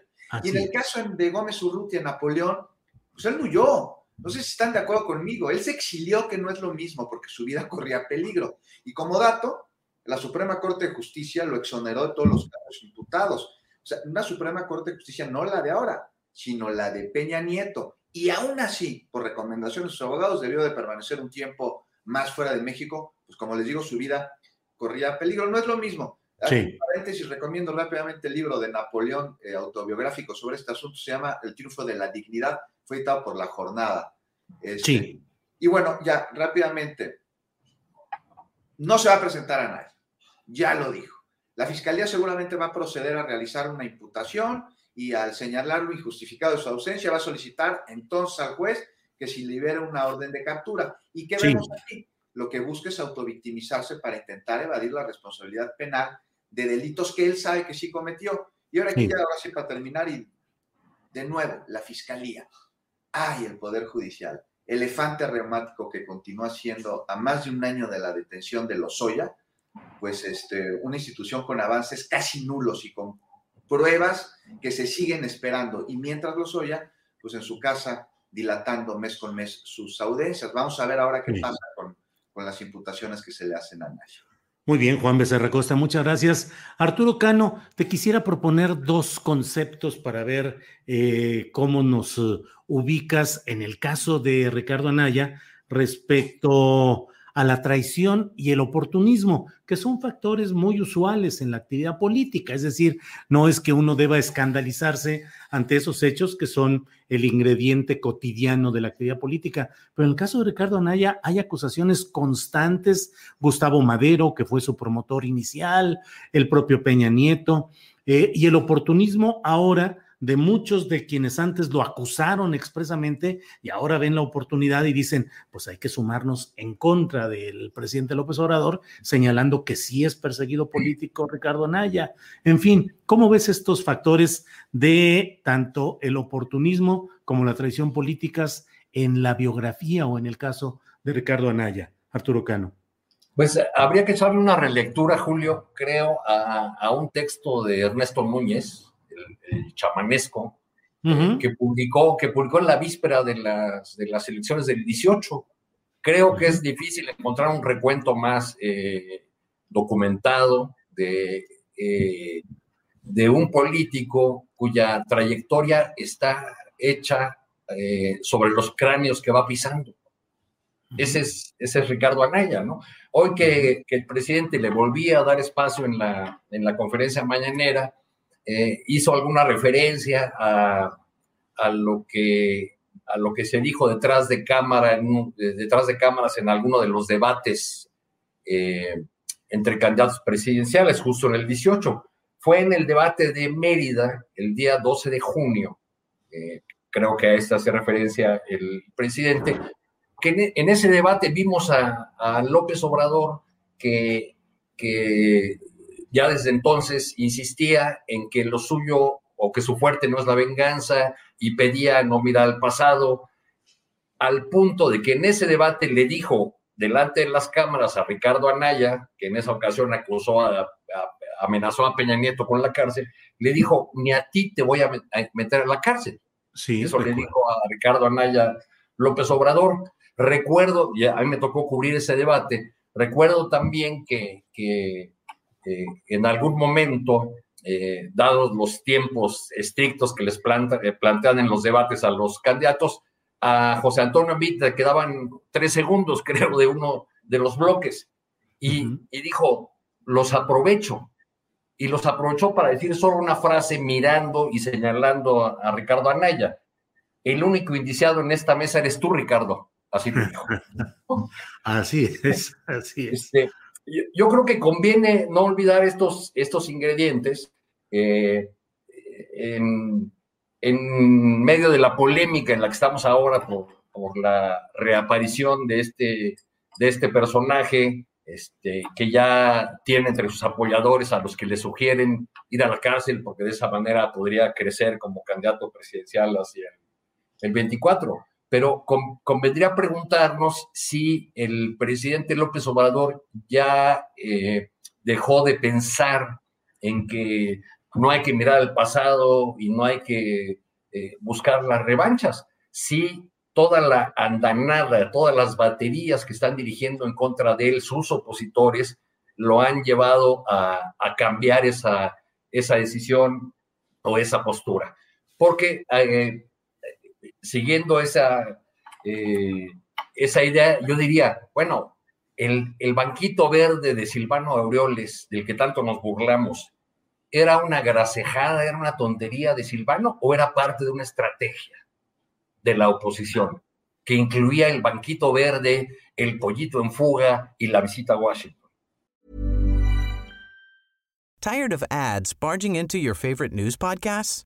Good news. Ad-free listening is available on Amazon Music for all the music plus top podcasts included with your Prime membership.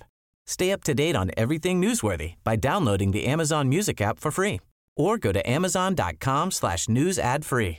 That's amazon.com slash news ad free to catch up on the latest episodes without the ads. Hey, I'm Ryan Reynolds. Recently, I asked Mint Mobile's legal team if big wireless companies are allowed to raise prices due to inflation. They said yes. And then when I asked if raising prices technically violates those onerous two-year contracts, they said, what the f*** are you talking about, you insane Hollywood ass?" So to recap, we're cutting the price of Mint Unlimited from $30 a month to just $15 a month. Give it a try at mintmobile.com slash switch. $45 up front for three months plus taxes and fees. Promo for new customers for limited time. Unlimited more than 40 gigabytes per month. Slows. Full terms at mintmobile.com. Para acusar al narcogobierno de narcoelecciones. O sea, se han abierto muchos frentes este, y el presidente está enfrentando, digamos, a esos a esos enemigos que parecen estar dispuestos a todo, lo que me conduce a pensar a mí que en adelante lo que vamos a ver con todo lo que implica es una polarización todavía mayor que la que ya estamos teniendo en estos días. Arturo Cano, muchas gracias. Alberto Nájar, y como dirían, y sin embargo se mueve, porque sin embargo, y a pesar de que aquí hemos hablado de Tortuguerts, de la lentitud de la Fiscalía General de la República. Ayer fue insistente la versión eh, publicada incluso en portales de algunos medios de comunicación convencionales, en el sentido de que ya está lista eh, eh, pues el inicio de acciones contra Enrique Peña Nieto y contra Luis Videgaray Caso a partir del procesamiento de declaraciones de Emilio Lozoya. Ayer en particular, algún medio de estos convencionales lo dio como un hecho. Va la FGR por Peña y por Videgaray. Eh, hoy mismo, eh, hoy está citado eh, Carlos Treviño, hoy o el jueves, no recuerdo, Carlos Treviño, el que fue director de Petróleos Mexicanos, para comparecer también en términos judiciales. En fin, parece que hay varios movimientos. ¿Cómo ves todo este amago de ir en acción ahora sí contra Peña y contra Videgaray, y si la tal fiscalía ya empieza a dejar un poco su tortuguerz. ¿Qué opinas, Alberto? Pues mira, eh, yo no sé eh, si los milagros existan en este caso, porque la experiencia me dice que a veces es mejor que se quede calladito, quietecito, porque cuando se mueve luego la riega. Pues no, hay que olvidar lo que ocurrió con la primera imputación que se hizo pública que había en contra de Luis Videgaray, acusándolo de traición a la patria. Sí. O sea, este, pues está medio complicado que un, juez te pueda aceptar una vinculación a proceso si con una acusación de esta naturaleza, si no la fundamentas bien, tendría que ser un personaje, pues casi, casi como de un una, presencia política mucho mayor que el presidente en turno. Pero en este caso, pues yo estoy muy escéptico porque no es la primera vez que se hacen este tipo de anuncios eh, y quedan nada más en eso, ¿no? Y siempre me, me, mueve el sospechosismo porque no hay que olvidar que una forma muy efectiva de desarticular un caso ya ante, ante el juez es argumentar la violación al debido proceso y el debido proceso se puede violentar cuando se le hace un juicio público a un personaje y él ante un juez puede argumentar que ya fue sentenciado y que eh, por la gente, pues, por, por, la, por la opinión pública, y que eso le puede causar un daño y lo deja en indefensión y el juez eventualmente pudiera hacer que acepte el argumento. Entonces ahí habría que pensar si efectivamente estamos hablando de que, de que hay ya un movimiento que sería muy raro en la Fiscalía General de la República o es de nuevo una filtración para echar al traste algo que estaría en proceso de, de llevarse a cabo. Al final del día yo sigo pensando que, bueno, Peña Nieto es muy difícil que, se le, que sea enjuiciado. Eh, porque es expresidente y tiene fuero, tiene inmunidad. Eh, y Luis Videgaray, pues habría que ver cuáles serían las acusaciones concretas, hasta dónde puede llegarse eh, en, ya en un expediente y si basta solamente los documentos y el dicho que trajo Emilio Lozoya y el dicho de este personaje a quien también se le puede desacreditar ante ya ante un tribunal. En el caso del, del exdirector de Pemex, yo lo vería más concreto, más fácil de, llegar a, algún juicio, pero fundamentalmente, y eso es lo, que me parece muy, pues sí, lamentable, porque se trata de un pez chico. Eh, seguimos a la espera de esos peces gordos y si siguen anunciándoles, avisándoles que ya van por ellos, les está dando la oportunidad de que se escapen de la red. Esa es mi impresión, Julio.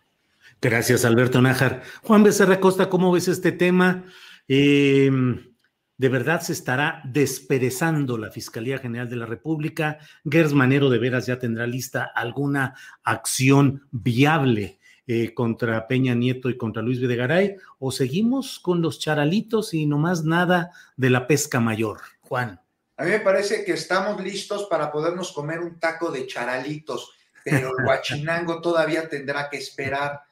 Eh, mucho trascendido, poco sustento, poca carnita, mucho dime aquí, mucho dime allá, anuncios a medias, una indagatoria contra Peña y Videgaray por distintos actos de corrupción.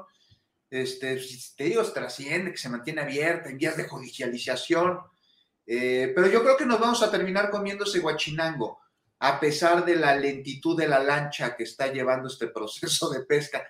Aquí hay algo que por más que se quisiera ocultar, resulta imposible lograrlo. Julio, todos, todos los caminos de la corrupción en México, del 2012 al 2018, conducen a Peña Nieto y a su fuché, a Videgaray.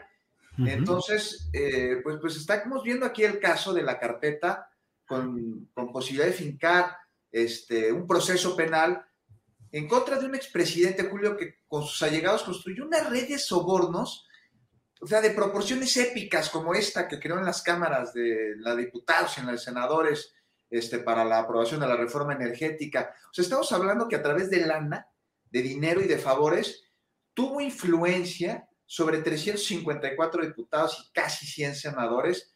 ¿Para qué? Para que la riqueza energética, petrolera, mineral de nuestro país se le entregara, así como por culpa de Santana se entregó la mitad del territorio a los extranjeros, bueno, a empresas justamente en su mayoría extranjeras.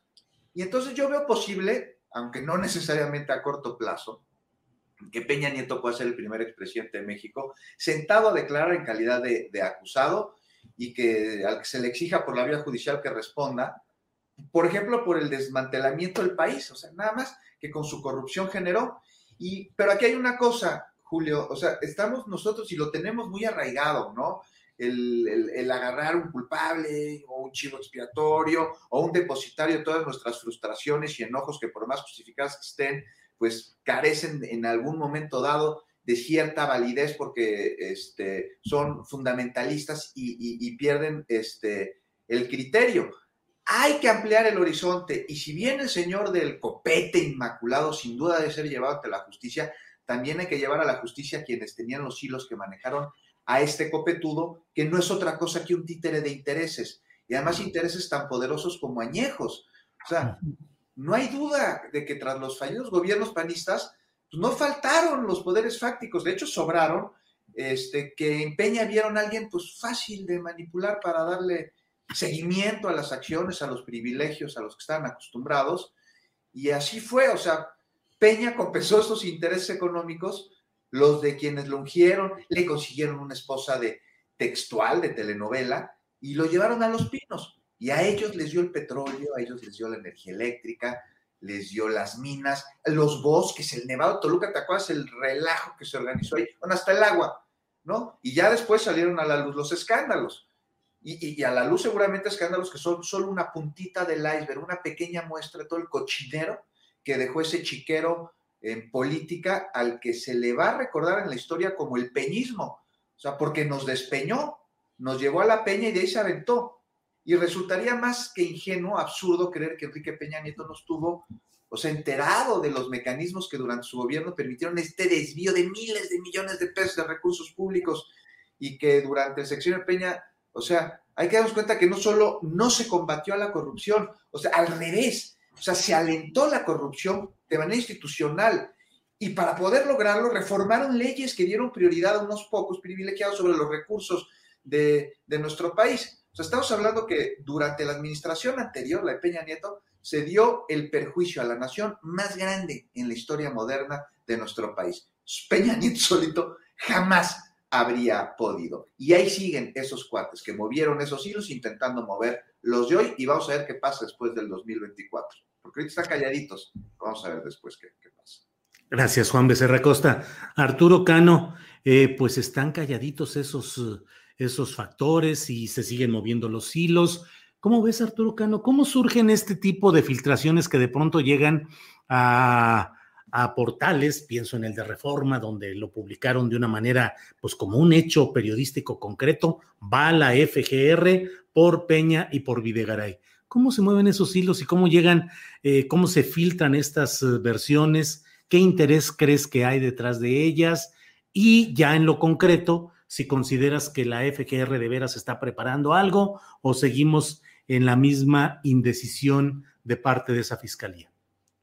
Pues ya, no sabe uno a estas alturas si corresponde a una eh, efectiva acción que tenga preparada, que esté preparando la fiscalía o si corresponde a una estrategia para medir el agua de los camotes y ver cómo se mueven eh, los grupos que están detrás de cada uno de los indiciados, de los señalados por, causa de corrupción. Resulta, resulta complicado y eso puede derivar, eh, Julio, pues en un eh, mayor descrédito del que todavía del que tienen ya los aparatos de justicia, de por sí bastante desacreditados en, nuestro país. Es, lamentable que, se siga eh, viviendo de estas filtraciones, porque además, como bien señala Alberto, eso puede incluso perjudicar el proceso que, se presenta en contra de alguno de los responsables de estos asuntos. Yo creo que, tenemos eh, perfectamente claro que que el sexenio de Peña fue un sexenio de saqueo, eh, que tenemos perfectamente claro que la investigación iniciada durante ese gobierno, este, no sé si ustedes recuerdan que el procurador eh, Raúl Cervantes al momento de su renuncia dijo que él se iba dejando listo el expediente de Obederech. sí, claro, claro. Fue Cervantes en noviembre de 2017, yo creo, Después ya no hubo titular formal de la Procuraduría y tampoco ningún resultado de esas investigaciones. Fue eh, o fuimos durante largo tiempo el único país de América Latina donde la empresa brasileña repartió sobornos y que no tenía nadie en, el, en la cárcel, ¿no? nadie estaba en el, botellón. Entonces, eh, pues, pues creo que no, no le hacen bien eh, a la causa de la, de la 4T, cosas que hay que reconocerlo, no están todas, eh, por supuesto, en el control del Ejecutivo. Por eso el presidente puede decir en las conferencias mañaneras, pues, ¿yo por qué? Si esta es una investigación judicial y los denunciantes fueron tus antiguos compañeros de, este, de partido, tus, tus, este, tus colegas a los que traicionaste. Bien, Arturo Cano, muchas gracias. Alberto Nájar, eh, ya dinos la verdad, por favor. Ya esto se está poniendo muy serio y hoy el presidente de la República ironizó y dijo que en un descuido los candidatos para 2024 puedan ser eh, Loret de Mola o López Dóriga o Ricardo Anaya, dijo, o el señor de la Coparmex, supongo que se refería a Gustavo de Hoyos y al dueño de los Oxo, que sería el famoso diablo José Antonio González Fernández, de los hombres más ricos del país, del grupo de los 10 de Monterrey, de FEMSA, la embotelladora de Coca-Cola. Ya dinos, Alberto, ¿por quién votarías de esa baraja que nos ofrece hoy el presidente López Obrador? No, pues me la pone muy difícil con tan excelsos currícula y con, con esos antecedentes de tanta limpieza, honestidad, con ese derroche de ética de los personajes, la verdad que pues sí me la pone muy, muy complicada. Eh, en realidad aquí el tema es que más allá de la broma, pues yo creo que eh, no hay que descuidarnos. En caso de Ricardo Anaya, por ejemplo, alguien comentaba en el espacio que me toca a mí conducir por las mañanas, que bueno, si ganó Cuadri, cualquier cosa, pero así es que pues, mejor hay que tener... Si Fox, fue presidente, Alberto. Sí, sí, Fox democratizó la presidencia, cualquiera podría llegar con mejores méritos que el embotado de aquel momento. Fox fue gerente de la Coca-Cola, ahora el presidente del observador habla del dueño. Sí, sí, sí. El dueño del circo. Sí, o de los dueños del circo, que hay varios que están muy activos eh, y muy radicalizados, creo yo, en contra de la 4T cada vez más, ¿no? Ahí anda moviendo ya los hilos en Sinaloa muy anticipadamente la Coppel, ¿no? Que probablemente Tenga, tenga un proyecto similar para todo el país. Perdón. No, no, sí. Además, yo, difícilmente, bueno, la verdad que difícilmente veo a este personaje que le dicen el diablo, eh, que siempre se me olvida su nombre, el, directivo. De, González Fernández eh, José Antonio, ¿no? No me pero, pero, bueno, pues este personaje que, se la juró, se la cantó al presidente López Obrador, nunca se desmintió por completo la versión que se publicó, creo que en el financiero, donde él decía que él podía, que él iba a gastar el doble de lo que le estaban quitando de impuestos con tal de que López Obrador no terminara su gobierno. Y pues ahora vemos que están muy echados para atrás en el tema de la, de la, revocación de, de mandato. Entonces ahí yo creo que habría que revisar eh, el movimiento que tiene la oposición, eh, revisar con mucho cuidado el valor que, que tienen o no tienen ya los partidos políticos como una herramienta para los, los dueños de adeveras, los que mueven los hilos, a ver si efectivamente siguen siendo útiles para sus propósitos y estar muy pendientes de que no quieran revivir alguna época del pasado, ¿no? Olvidemos al famoso Maquío, por ejemplo, en la elección de 88, eh, yo no veo ningún maquillo ahora mismo. El gordo sí era muy simpático y era muy entró y tenía, por lo menos le giraba un poco bien el, coco. Ahorita mismo no veo a alguien que pueda hacerlo, pero no descartemos que el terreno que se está preparando ahora mismo vaya en ese sentido. No es gratuito el argumento que se tiene, lo que comentaba Arturo de la silla verde de, de Silvano Aureoles, lo que vemos ahora con Ricky Riquín Profugín y esa aventura a Washington para pedir apoyo a Luis Almagro, este otro inefable personaje, pues está en la idea de construir la narrativa de que el de México es un gobierno autoritario, con todo el cinismo que les caracteriza, inclusive al extremo de ver a, Felipe Calderón y a Margarita Zavala, a quienes traicionó Ricardo Anaya, pues ahora apoyando a este personaje. Entonces, sí, no, no hay que descuidar las cosas, puede sonar broma, sí, difícilmente sería alguno de ellos, a lo mejor eh, en, su, muy ser interno lo estarían deseando. Ferris de Con estaría encantadísimo de, ocupar ese lugar, pero, pero pues no, no, no, no, no creo que llegue a ese extremo. Lo que sí me queda claro de alguien que, ya para cerrar el comentario, Julio, de alguien que muy posiblemente ya no está en esta baraja, es el senador Ricardo Monreal, a quien ya lo están bajando, bajando y bajando de esta lista de los tapados presidenciables, corcholatas o como se llame ahora. Híjole, es cierto. A ver si ahorita le damos una repasadita al tema de Monreal.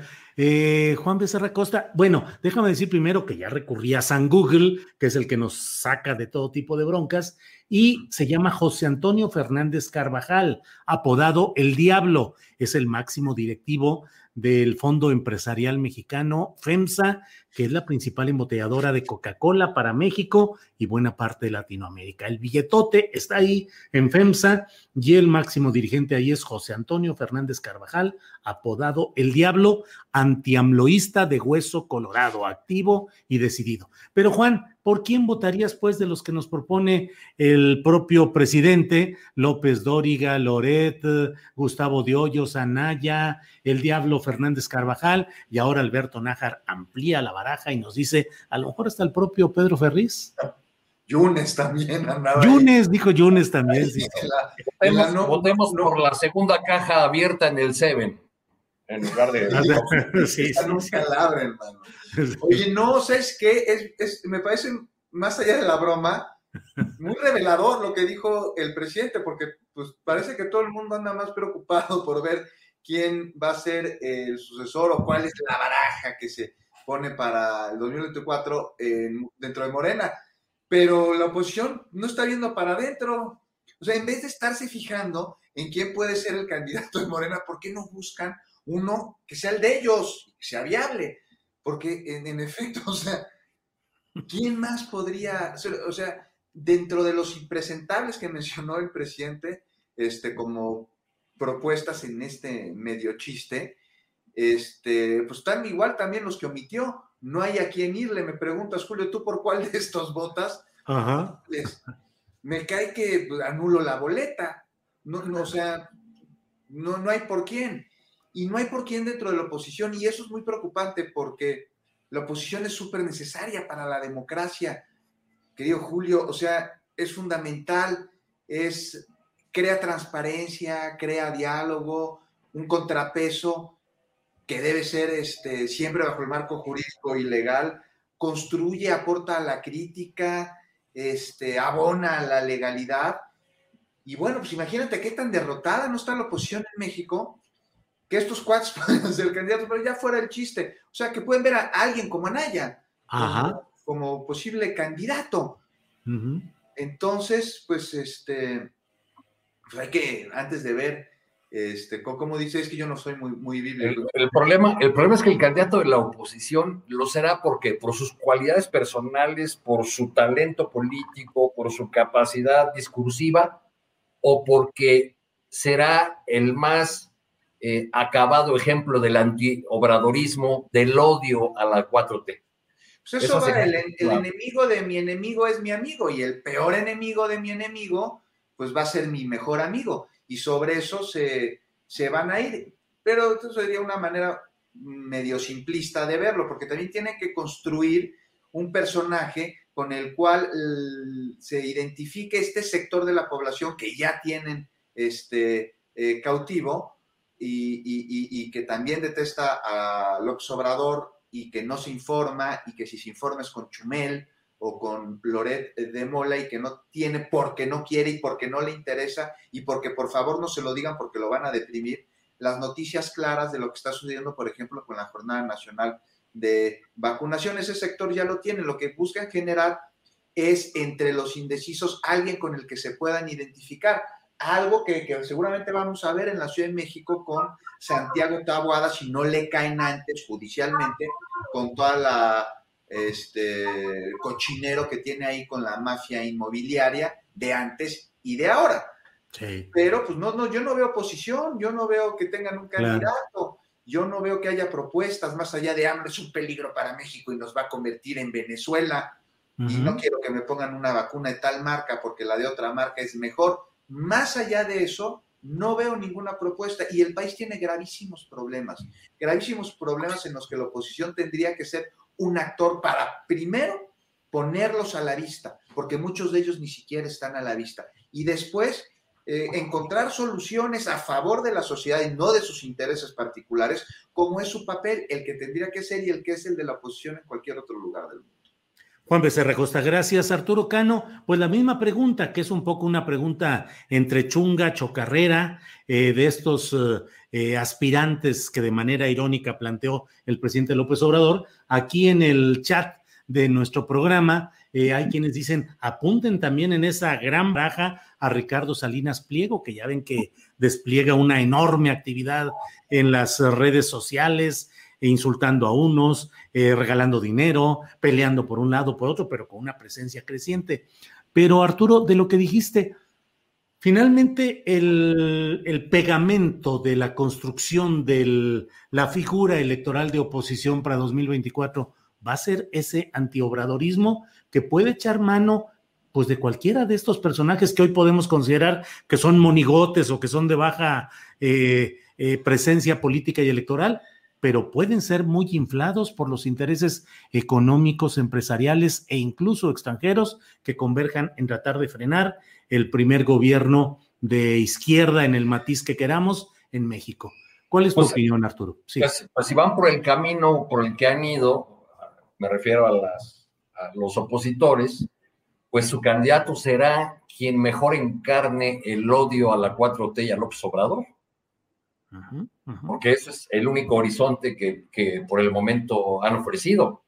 O sea, ¿cuál de eh, estos personajes o cuál de los presidentes en los partidos o de los políticos más re- relevantes del PRI o el PAN tiene eh, algo o, o que, que tenga incluso alguna oportunidad ahora de ser candidato. No, no digo que en la oposición no haya personas que lo tengan, pero ¿cuál de ellos, de los que suenan o, o que la oposición podría nombrar, tiene, ha hecho esfuerzos por tener una propuesta o un conjunto de propuestas para el país? No, la, la propuesta es el odio, ¿no? Es la polarización, es eh, el, la, no solo el ataque a la figura del presidente y sus colaboradores, sino también eh, el desprecio más profundo de la mayoría de, de, los liderazgos opositores a las bases del obradorismo. O sea, quien vota por López Obrador o quien vota por Morena es idiota, es eh, zombie, es eh, alguien que, que ni siquiera merecería el voto. Este, eh, creo que estamos a punto de, de, escuchar aquí lo que, lo que yo he escuchado una vez en, en Ecuador, cuando recuerdan la, la, caída del presidente Gutiérrez, ¿no? que, terminó refugiado en la embajada de, de, Brasil, empezó ahí un proceso de crisis en Ecuador que culminó con la llegada de Correa al poder, pero bueno, en la caída de Gutiérrez me, me, tocó estar afuera de la embajada del Brasil en, en Quito, y platicar con muchas personas que estaban ahí este, buscando que no se les fugara este, Gutiérrez, al que finalmente los diplomáticos brasileños sacaron en un coche con vidrios oscuros, en fin. Y hablando con la gente aquella, aquella noche de vigilia, me, me encontré a más de una persona, una señora que recuerdo muy vívidamente, ya mayor, que me dijo, estamos en este problema porque los indios votan. Los indios no deberían tener, tener derecho a votar, solamente las personas de razón, ¿no? O sea, muy a la manera de los auténticos coletos. Y yo veo, eso, ve, veo ese síndrome del coleto en muchos eh, líderes de la oposición. O sea, no votan por nosotros este, porque son tontos, porque son ignorantes, porque son eh, gente con hambre que está esperando o que está estirando la mano para recibir una dádiva gubernamental. Bien, Arturo Cano, muchas gracias. Son las 2 de la tarde con 45 minutos e invito a quienes nos escuchan para que nos acompañen posteriormente cuando Adriana Buentello nos va a dar alguna eh, actualización informativa de lo más relevante que haya estado sucediendo. Y vamos a tener también una entrevista con Jesús Lemus, periodista y autor de los libros, del libro El licenciado García Luna, Calderón y el Narco, entre otros títulos de Jesús Lemus. Vamos a hablar sobre pues estas posturas de Felipe Calderón que se asoma a las redes sociales escandalizándose de que persigan a los opositores. Jesús Lemos nos va a dar su opinión respecto a esta postura de Felipe Calderón. Gracias a quienes nos acompañan. Tenemos 10 mil eh, espectadores al mismo tiempo, lo cual agradecemos a todos quienes están ahí y el chat muy activo. Eh, bueno, pues eh, Alberto, voy a hacer, les voy a hacer a los tres preguntas eh, relacionadas con temas eh, para que no se nos vaya el programa y no los abordemos. Pero Alberto, tú hablabas de Ricardo Monreal. ¿Qué crees que le pasó o le está pasando a Ricardo Monreal? ¿Queda fuera ya? ¿Está siendo ferozmente desplazado de las posibilidades de candidatura presidencial? Hasta ahora es un poco difícil dar una respuesta eh, así muy, muy concreta porque Ricardo Monreal es un sobreviviente. Él ha estado en este tipo de circunstancias y ha salido adelante desde el momento en que fue uno de los operadores eh, políticos más importantes para aquella primera legislatura de 1997, donde el PRI no eran mayoría eh, y que después le quitaron la posibilidad de ser candidato a gobernador eh, por el PRI en Zacatecas y que encontró una salida al irse hacia el PRD. Bueno, pues como esas ha encontrado muchísimas, así es que yo creo que en este caso mi, mi impresión es que está en uno de esos episodios, simple y sencillamente en el proceso de vender caro su amor, de recordar qué tan valiosa es la operatividad política que él tiene y en algún momento también plantar pues el, tema muy sencillo que es la, la, necesidad de contar con el respaldo de fracciones parlamentarias para las votaciones que necesita el presidente de la República en el Senado, por supuesto, pero también en la Cámara de Diputados, donde se ha visto que los operadores que tiene Morena pues no han sido muy eficientes, ¿no? Y ahí está el caso de Mario, Mario Delgado. Así es que pues yo te diría, no me parece que esté totalmente fuera. Hay quienes sí lo quieren, lo quieren ya fuera y, se nota. O sea, la, operación política de, de, Martí Batres, por ejemplo, se empieza a notar eh, en lo que estamos viendo publicado ahora mismo, eh, que llegó como refuerzo con Claudia Sheinbaum. Y por supuesto también lo que implica el, el hecho de cómo se está moviendo Marcelo Ebrard, que por cierto, Marcelo Ebrard también se apoyó en Ricardo Monreal. Por eso, por eso te digo que es un poco difícil saber si está totalmente fuera o no, porque es, insisto, un sobreviviente, se sabe mover, conoce muy bien los sótanos y sabe muy bien cómo salir adelante y encontrar la salida, la tapa de la alcantarilla en el momento más adecuado. Así es que esta historia todavía no termina, Julio.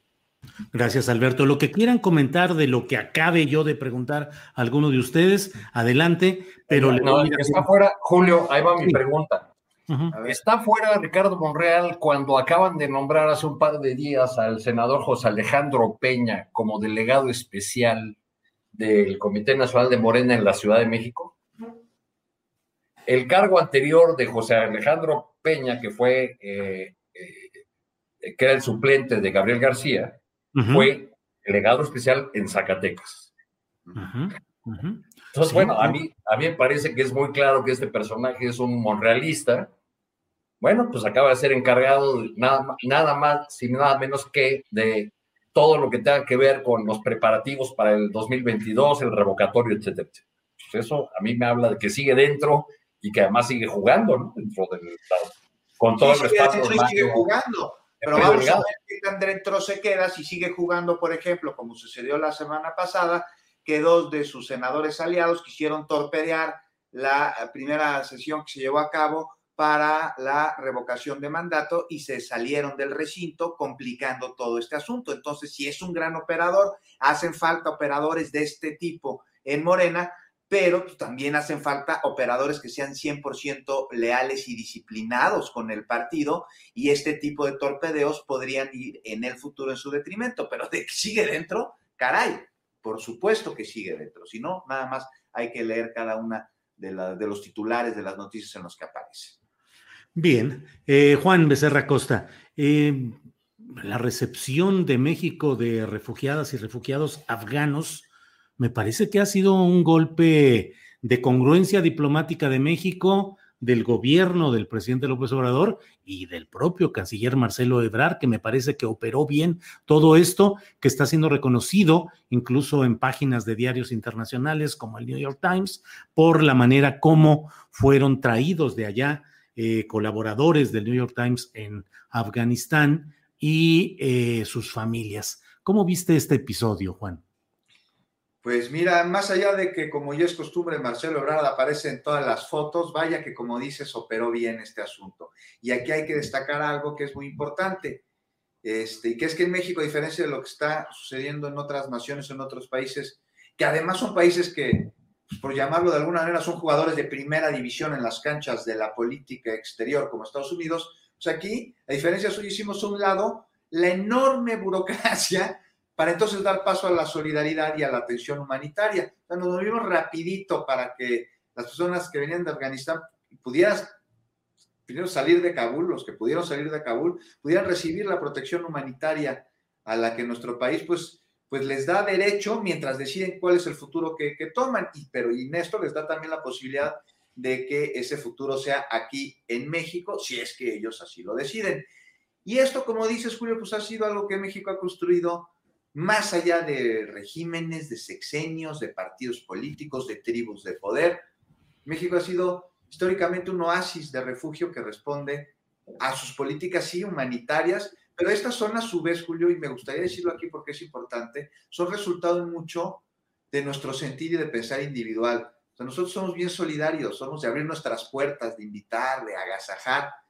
Y esto, insisto, pues es un reflejo de cómo somos en lo individual, porque pues me parece que ningún anfitrión es tan bueno como el que nació aquí en México. Aquí tiramos la casa por la ventana cuando recibimos a nuestros invitados. Aquí les aplaudimos a los músicos en conciertos más que lo que les aplauden en otros países. Y nuestra política de asilo es una que también sabe brindar hospitalidad y apoyo a, extranjeros en momentos difíciles. Y hemos recibido a lo largo de la historia a personas como a José Martí, a Fidel Castro, a a quién más, a José, José, José los A, mí me encanta, a mí me encanta la idea de que se honre la tradición de asilo. Eh, por supuesto que es, eh, es una de las notas de orgullo de México eh, en, la historia, pero ojalá estos, estos argumentos que, se han usado ahora para traer a los afganos, pues ampliaran a, cuando no lo solicita el New York Times, ¿no? Claro. Pues no, sé si hubiera la misma, la misma celeridad eh, si lo solicitara la prensa libre de Guatemala o eh, la tribuna de Honduras. Pues más allá de estos personajes tan importantes que acabo de mencionar, también estaba Trotsky, Rigoberta Menchú, o de estas personas de Afganistán, pues no sé ustedes qué opinen, pero están las miles de familias que sin ser personas públicas ni ocupar primeras planas, ni trabajar para el New York Times, también fueron recibidos de la misma manera históricamente en nuestro país ante la necesidad de tener que salir este, del suyo. Aquí, yo, me estaba refiriendo a los yo me estaba refiriendo a los 51 mil solicitantes de asilo que están esperando y que deben esperar de tres a seis meses.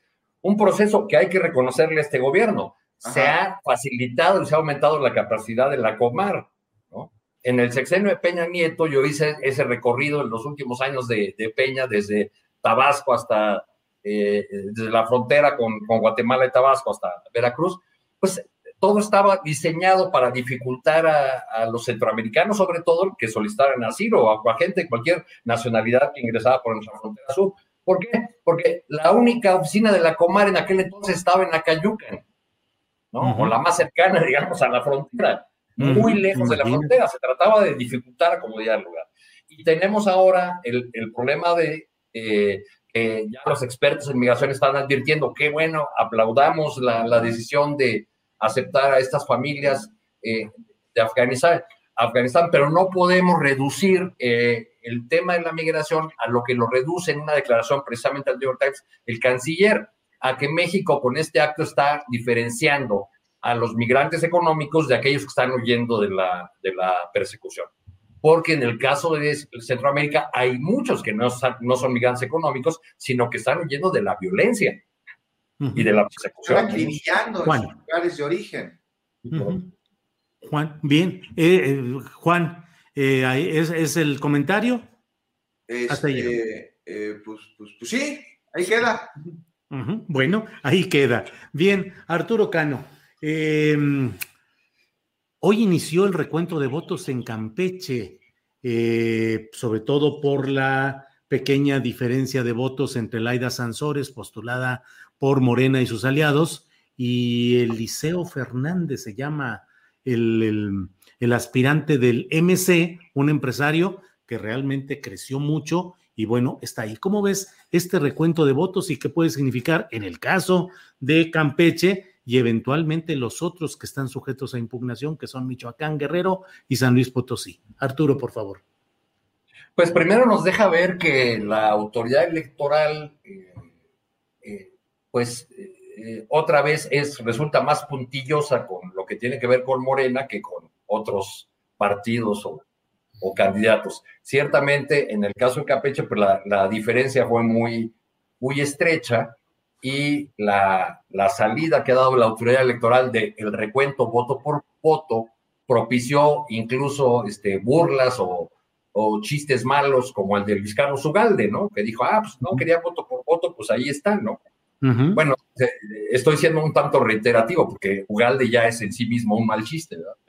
Eh, pero, creo que, bueno, pues ahí, ahí está Morena defendiendo sus triunfos. Veo que Mario Delgado ya llegó a Campeche y se tomó la foto con, Laida Sansores. Eh, y esperemos que, que el recuento eh, transcurra con tranquilidad y que las autoridades electorales nos muestren que tenían razón al, al ser tan puntillosas en este caso.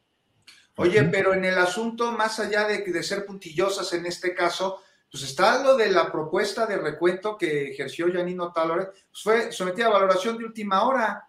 O sea, aquí hay un asunto de fondo de la autoridad electoral que nada más pues, no está funcionando. Eh, trae un desorden, este, desencuentro tras desencuentro tras desencuentro entre los ponentes, que en esta ocasión además no fueron notificados de la intención. Hubo reclamos, incluso el magistrado Vargas Valdés solicitó que la propuesta fuera retirada de la orden y que se volviera a convocar con tiempo para que pues este, pudieran entonces sí, bajo conocimiento y estudiando el asunto, poder, poder participar. Y aquí lo de fondo es que tenemos, es preocupante que en un instituto, un tribunal electoral, pues no tienen la confianza de la mayoría del pueblo, por la razón que sea, y, y a quien se quiera o a quien se le pueda atribuir, no es democrático. O sea, ni en el 88 ni en el 2006 había existido una desconfianza tan grande hacia quienes tienen la tarea de velar y construir la democracia. Y síntoma de esto es lo que está sucediendo allá en el estado de Campeche. Gracias, Juan. Bueno, pues estamos ya, son las 2 de la tarde con 59 minutos. Estamos terminando esta mesa de periodistas. Alberto Nájar, como siempre, muchas gracias. Buenas tardes. Y por favor, da las coordenadas de quienes deseen seguir el trabajo que están haciendo en Rompeviento TV. Sí, muchas gracias, Julio. Pues es el canal de YouTube de Rompeviento TV. El programa se llama Momentum y nos encuentra todos los días de lunes a viernes a partir de las 9 de la mañana. La transmisión empieza con la conferencia matutina de López Obrador, el presidente, y nosotros, Ernesto Ledesma y un servidor, empezamos a las 9, a veces un poquito antes. Así es que pues sí, gracias por la oportunidad, ahí los esperamos. Muy bien, gracias Alberto Nájar. Juan Becerra Costa, muchas gracias por esta ocasión, por tu participación y a leer tu artículo de la jornada sobre el Zócalo, que estuvo bien interesante. Gracias, Juan Becerra. Muchas gracias, Julio. Un abrazo a Arturo, Alberto y a todos los que nos han hecho el favor de acompañarnos. Arturo, gracias eh, por la participación de hoy. Leí también un tuit en el cual recomiendas asomarnos a este documental del canal 6 de julio de Granadas de Fragmentación, que ya está disponible bajo la dirección de Carlos Mendoza. Arturo, gracias. Pues, eh, a una reconstrucción que hace de aquel eh, triste episodio en lo que Carlos califica como el primer acto terrorista en la historia de México. Lo que sucedió aquella noche del grito. Sí, en la plaza principal de Morelia, Michoacán. Arturo, muchas gracias. Gracias a los tres. Alberto, Juan, Arturo, gracias. Seguimos en contacto. Bueno, no abandone esta transmisión porque tenemos a continuación, de inmediato estamos ya puestos para hablar con el periodista Jesús Lemus. Jesús Lemus que ha eh, pues que vivió en carne propia lo que fue la política represiva de Felipe Calderón y que luego de los tweets que ha estado poniendo este personaje que ocupó los pinos de 2006 a 2012, pues le ha respondido también en redes sociales. Así es que me da gusto saludar a Jesús Lemus. Jesús, buenas tardes. ¿Qué tal? Te saludo con mucho gusto, mi querido Julio. Buenas tardes. Siempre Igual, un placer poder estar contigo.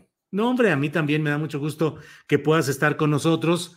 Eh, y bueno, leí Jesús los comentarios que ha puesto eh, Felipe Calderón, en los cuales señala que bueno, que la realidad de México es que aquí eh, se premia y se libera a los delincuentes y se persigue a los opositores, con un aire tan peculiar de Calderón que inmediatamente tuvo respuestas en las redes sociales de muchas personas y leí los comentarios tuyos. ¿Qué le respondes tú a esa actitud de Felipe Calderón, Jesús Lemos? esa actitud, mi querido Julio, es una actitud un tanto agresiva a la memoria colectiva de los mexicanos. Es una actitud desmemoriada, por supuesto, porque si hay una administración, si hay un sexenio, al menos de los que yo recuerdo con conciencia política, en los que hubo un premio a la delincuencia y una persecución precisamente a los opositores, pues fue precisamente en el gobierno de Felipe Calderón. Ahí, recordemos, ahí se premió a los delincuentes, Eh, el caso más evidente, bueno, es el de Genaro García Luna. Genaro García Luna hoy está a la espera de un proceso penal en Estados Unidos, justamente porque la DEA ha establecido que, hay, que hubo relaciones narcoestado con los cárteles de las drogas, principalmente el de Sinaloa, el de los Beltrán Leiva. Entonces, el que hoy el presidente salga a decir que se premia a los delincuentes, pues es una corta memoria o una memoria muy selectiva la que tiene el expresidente eh, Felipe Calderón. Entonces, creo que él, él fue el que encabezó justamente ese abanderamiento, ese empoderamiento de la parte criminal y esa persecución justamente a quienes no nada más se oponían a él, sino simplemente disentían desde su, desde su postura, fuera informativa o fuera política, fuera social incluso. Entonces, él, él sí fue responsable de actos de ese tipo, de los que hoy se escandaliza seguramente porque ya está eh, en tono más cuerdo, seguramente porque está ya en la abstinencia, pero hoy, hoy le entra la verdadera realidad que no se empata para nada con la que se vivió justamente en ese gobierno. Y Jesús Lemus, escritor y periodista con quien estoy hablando, Jesús, y sin embargo diríamos, hoy hay una especie de acometida y de presencia mediática y en redes sociales muy fuerte de opinantes que critican el presente, le atribuyen rasgos las narcoelecciones, eh, la protección a los cárteles, eh, pero con una enorme desmemoria y hay una profusión de opinantes que están queriendo construir un escenario de opiniones eh, que a mí me parece que no corresponden con su propio paso en el ejercicio de responsabilidades públicas y en el propio caso de lo que han significado esos gobiernos panistas y priistas en el pasado. Tenemos ahí a panistas y priistas sobre todo. ¿Qué impresión te da y qué crees que es lo que pueden conseguir estas voces persistiendo, creando una percepción de que las cosas son así o su propio pasado les va a impedir avanzar? Eh, precisamente eso, mi querido Julio, creo que la, la multiplicidad de opiniones que hoy se dan y que hoy tienen tanta cabida justamente tanto en los medios de comunicación o como en las redes sociales, que bueno, que para eso son las redes sociales, para que justamente todo el mundo vierta su opinión, creo que ha hecho que se pierda un poco el sentido eh, justamente de la labor informativa y que muchos periodistas eh, mucho trabajo de la labor informativa que se lleva a cabo en México, pues caiga justamente en un, en un hecho meramente como si fuera especulativo, como si el periodismo no tuviera bases y fondo en la, en la investigación. Entonces, creo que esa ola mediática de opiniones que se dan con relación a cómo hoy se están tratando los asuntos nacionales, pues está metiendo al periodismo en una grave crisis eh, social y está metiendo también a, una obligación de una revisión completa del ejercicio de los, de los periodistas, porque pues hoy el mundo del periodismo, mi querido Julio, pareciera que fuera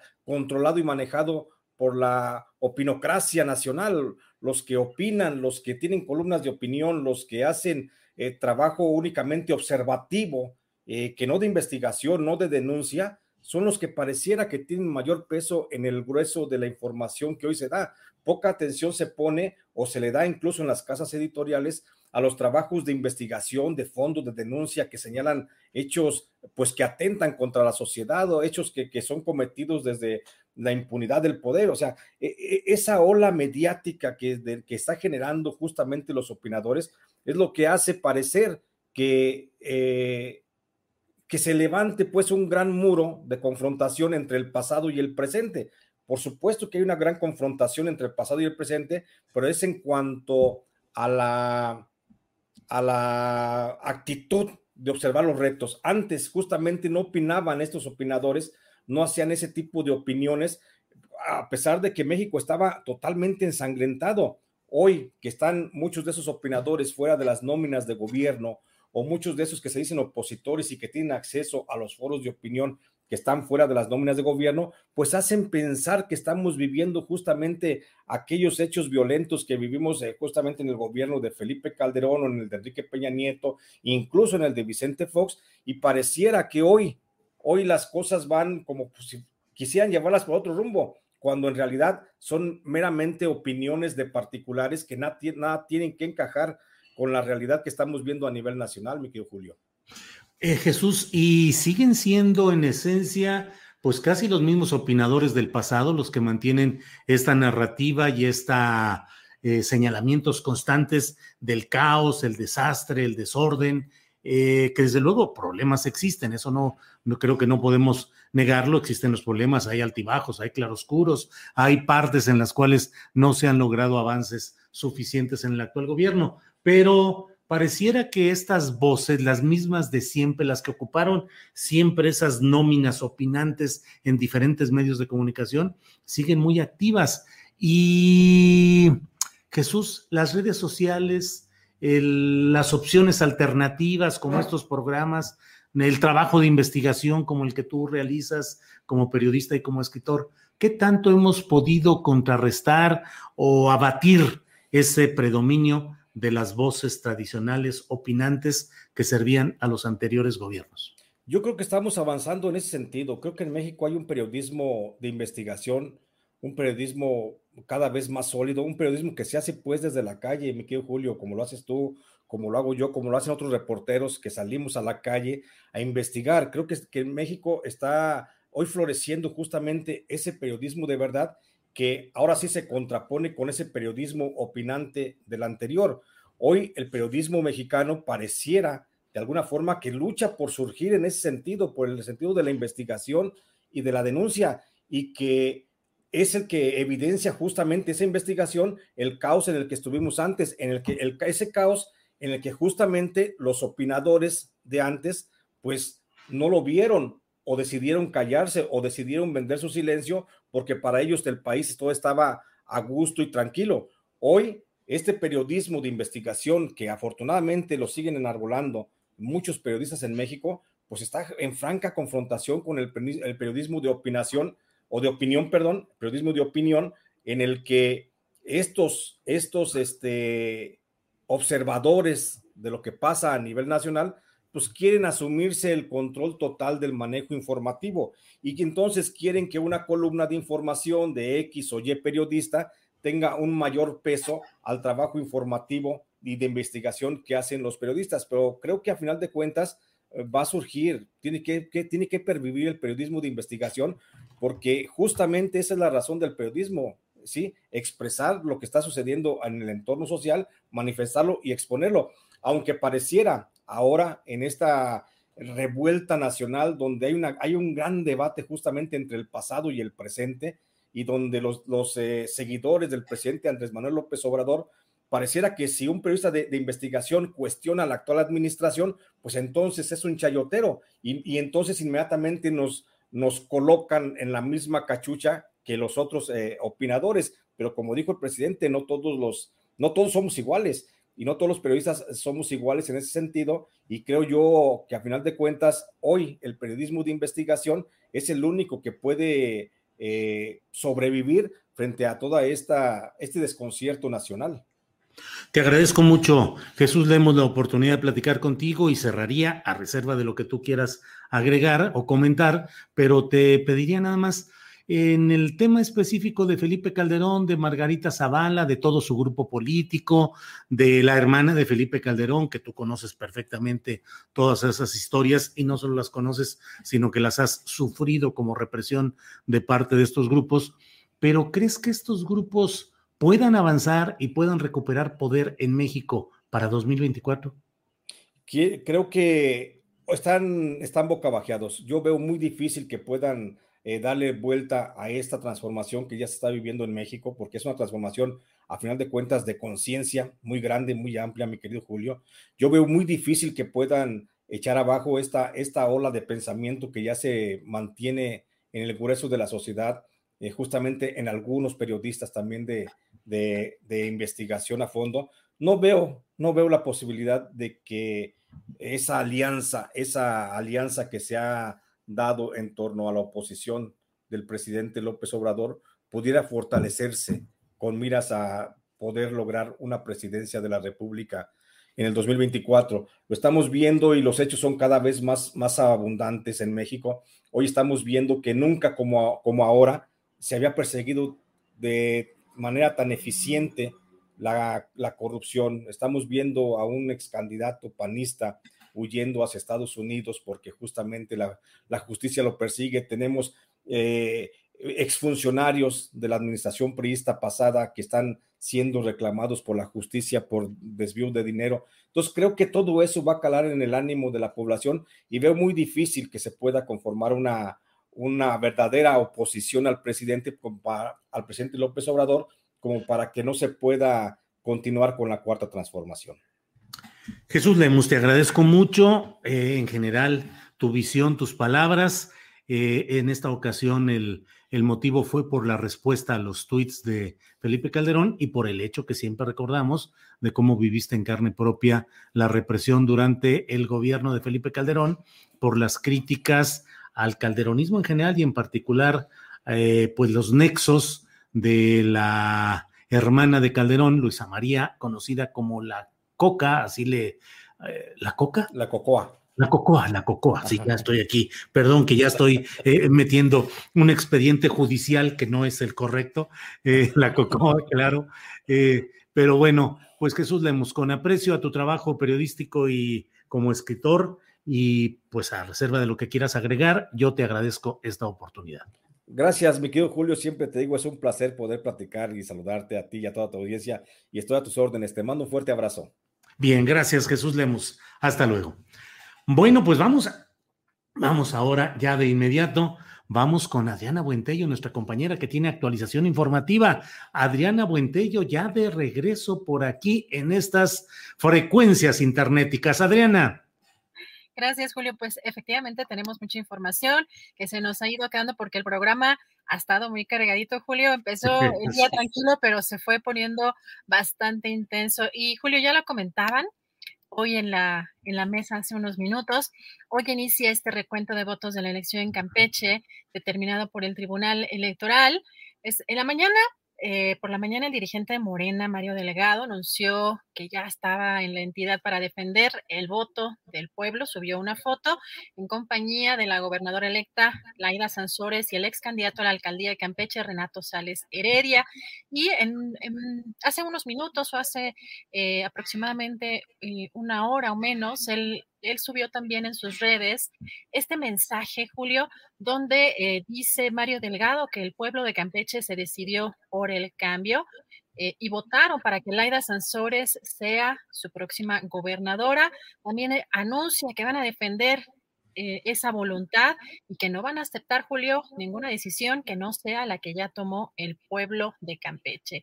Y Julio, en la conferencia mañanera, también, eh, como ya mencionaba también en la mesa, este tema de Ricardo Anaya y las respuestas que se dan eh, en diferentes momentos, tanto el presidente López Obrador como Ricardo Anaya, bueno, aseguró que él eh, no, no es que no quiera que se fortalezca rumbo al 2024 y el presidente señaló hasta que conviene un candidato así y como ya mencionaban, también consideró que podrían sacar de candidato a Lorete Mola, a Joaquín López Dóriga, al dueño del OXO, así lo dijo el presidente o al dirigente de Coparmex. Así que vamos a escuchar cómo lo dijo el presidente.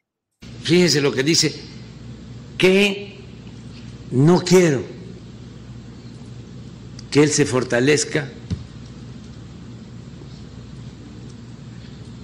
con miras a, la elección del 2024. Falta para eso muchísimo. ¿Qué voy a estar pensando yo en eso? Diría que hasta términos políticos, hasta conviene un candidato así.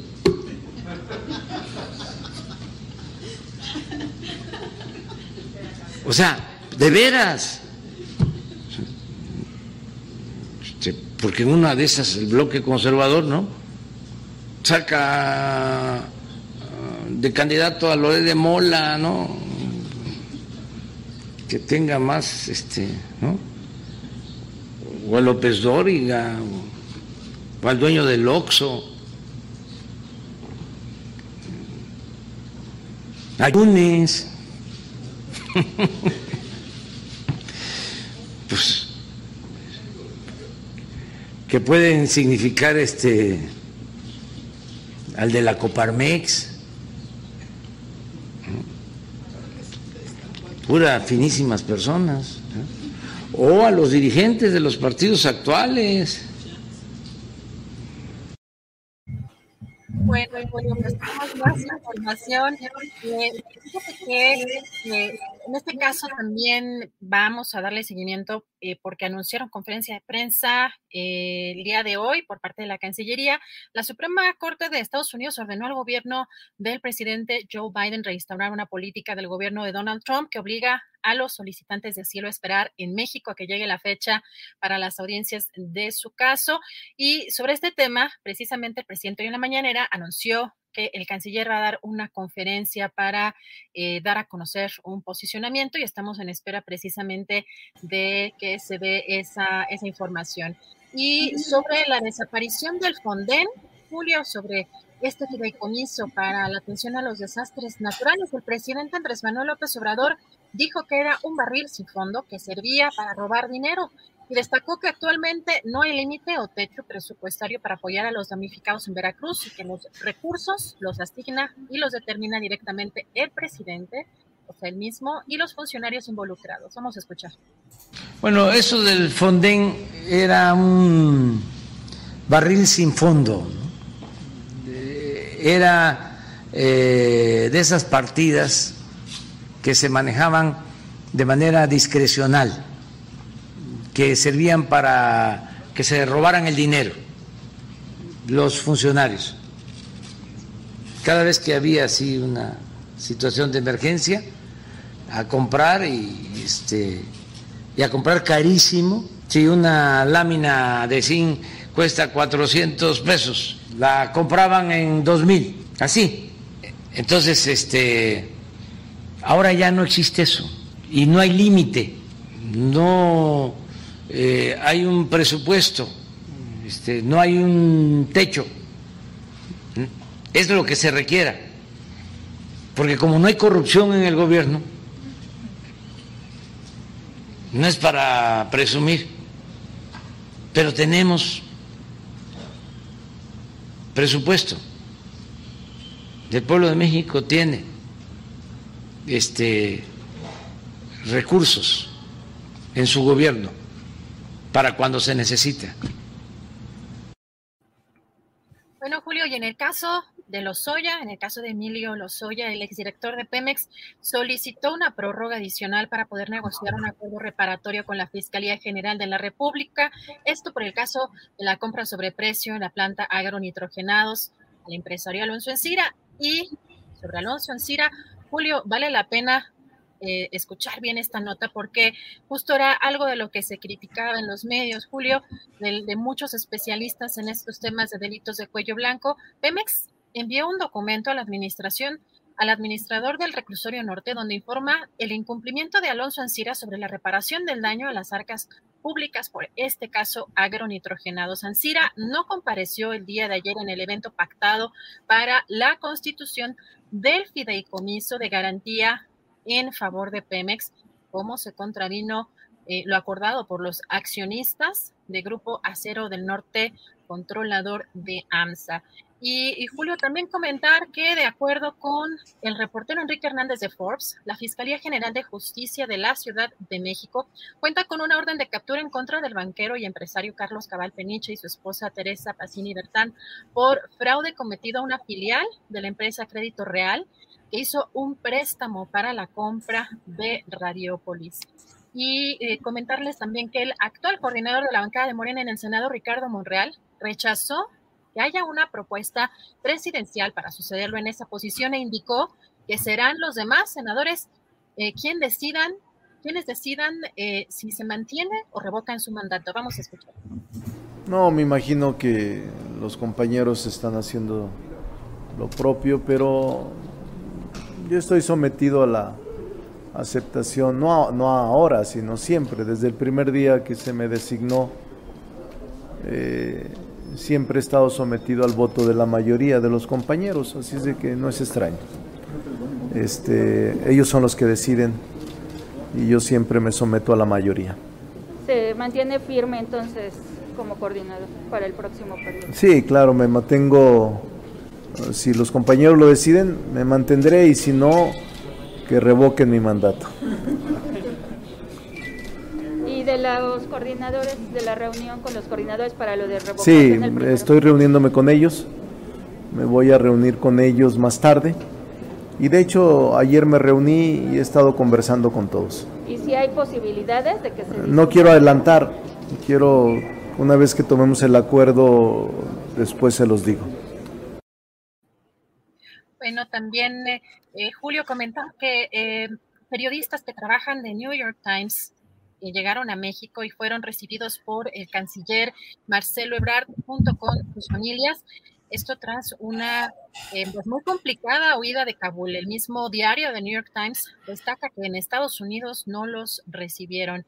Y finalmente, Julio, eh, el exdiputado de Morena, Benjamín Saúl Huerta, inició a las 13.30 horas su comparecencia ante un juez de control y pues ya fue vinculado a proceso. Se determinó, Julio, que va a seguir en el reclusorio oriente. Hay que recordar que pues en esta ocasión eh, se le vincula a proceso por su presunta responsabilidad en el delito de abuso sexual equiparado agravado contra un joven mayor de 18 años en 2019. Pues es, Julio, de la información más relevante de las últimas horas.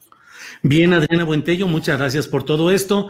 Eh, permíteme hacer algunas, algunos comentarios. Fíjate que este tema de pues lo que se eh, conmina a Carlos Cabal Peniche para un asunto judicial, pues es muy peculiar. Carlos Cabal Peniche fue un financiero privilegiado durante la etapa de Carlos Salinas de Gortari como presidente de la República. Hizo muchos negocios y lo acusaron de muchas cosas que provocaron que incluso hubiera acciones judiciales en su contra.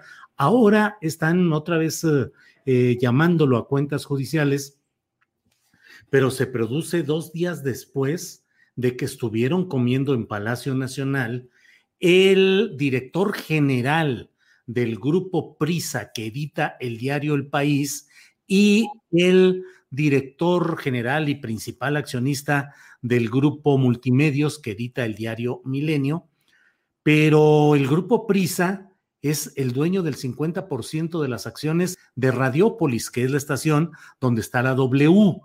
Y el otro 50% ha estado en litigio porque lo compró el grupo de Miguel Alemán, que está en quiebra, entró Carlos Cabal Peniche, que también está en problemas judiciales, y bueno, pues no vaya siendo, eh, Adriana, que en realidad estemos en presencia de que pronto el grupo Prisa y Milenio pudieran entrar, digo, nomás es una hipótesis, pudieran entrar a controlar eh, el grupo que Radiópolis, que tiene eh, esta estación, eh, pues muy importante en el cuadrante nacional. ¿Quién sabe? Pero bueno, así se dan las cosas. Por otra parte, Adriana, fíjate que hay una convocatoria para mañana, la firma un ingeniero Manuel Montes Núñez. Dice, rueda de prensa, jefes de información, periodistas en general. Se les invita muy atentamente a la rueda de prensa que se realizará este jueves 26, es decir, mañana, a las 10.30 horas en el Salón Guadiana del Hotel Casa Blanca para dar a conocer las actividades del grupo Amigos de Ricardo Monreal. Los esperamos. O sea, ya va a surgir el grupo Amigos de Ricardo Monreal, pues supongo que con fines electorales eh, a mediano plazo, Adriana. Pero bueno, pues así anda todo este abarrote, Adriana. Me acordé de los amigos de Fox, a ver si no les sale. Sí, sí.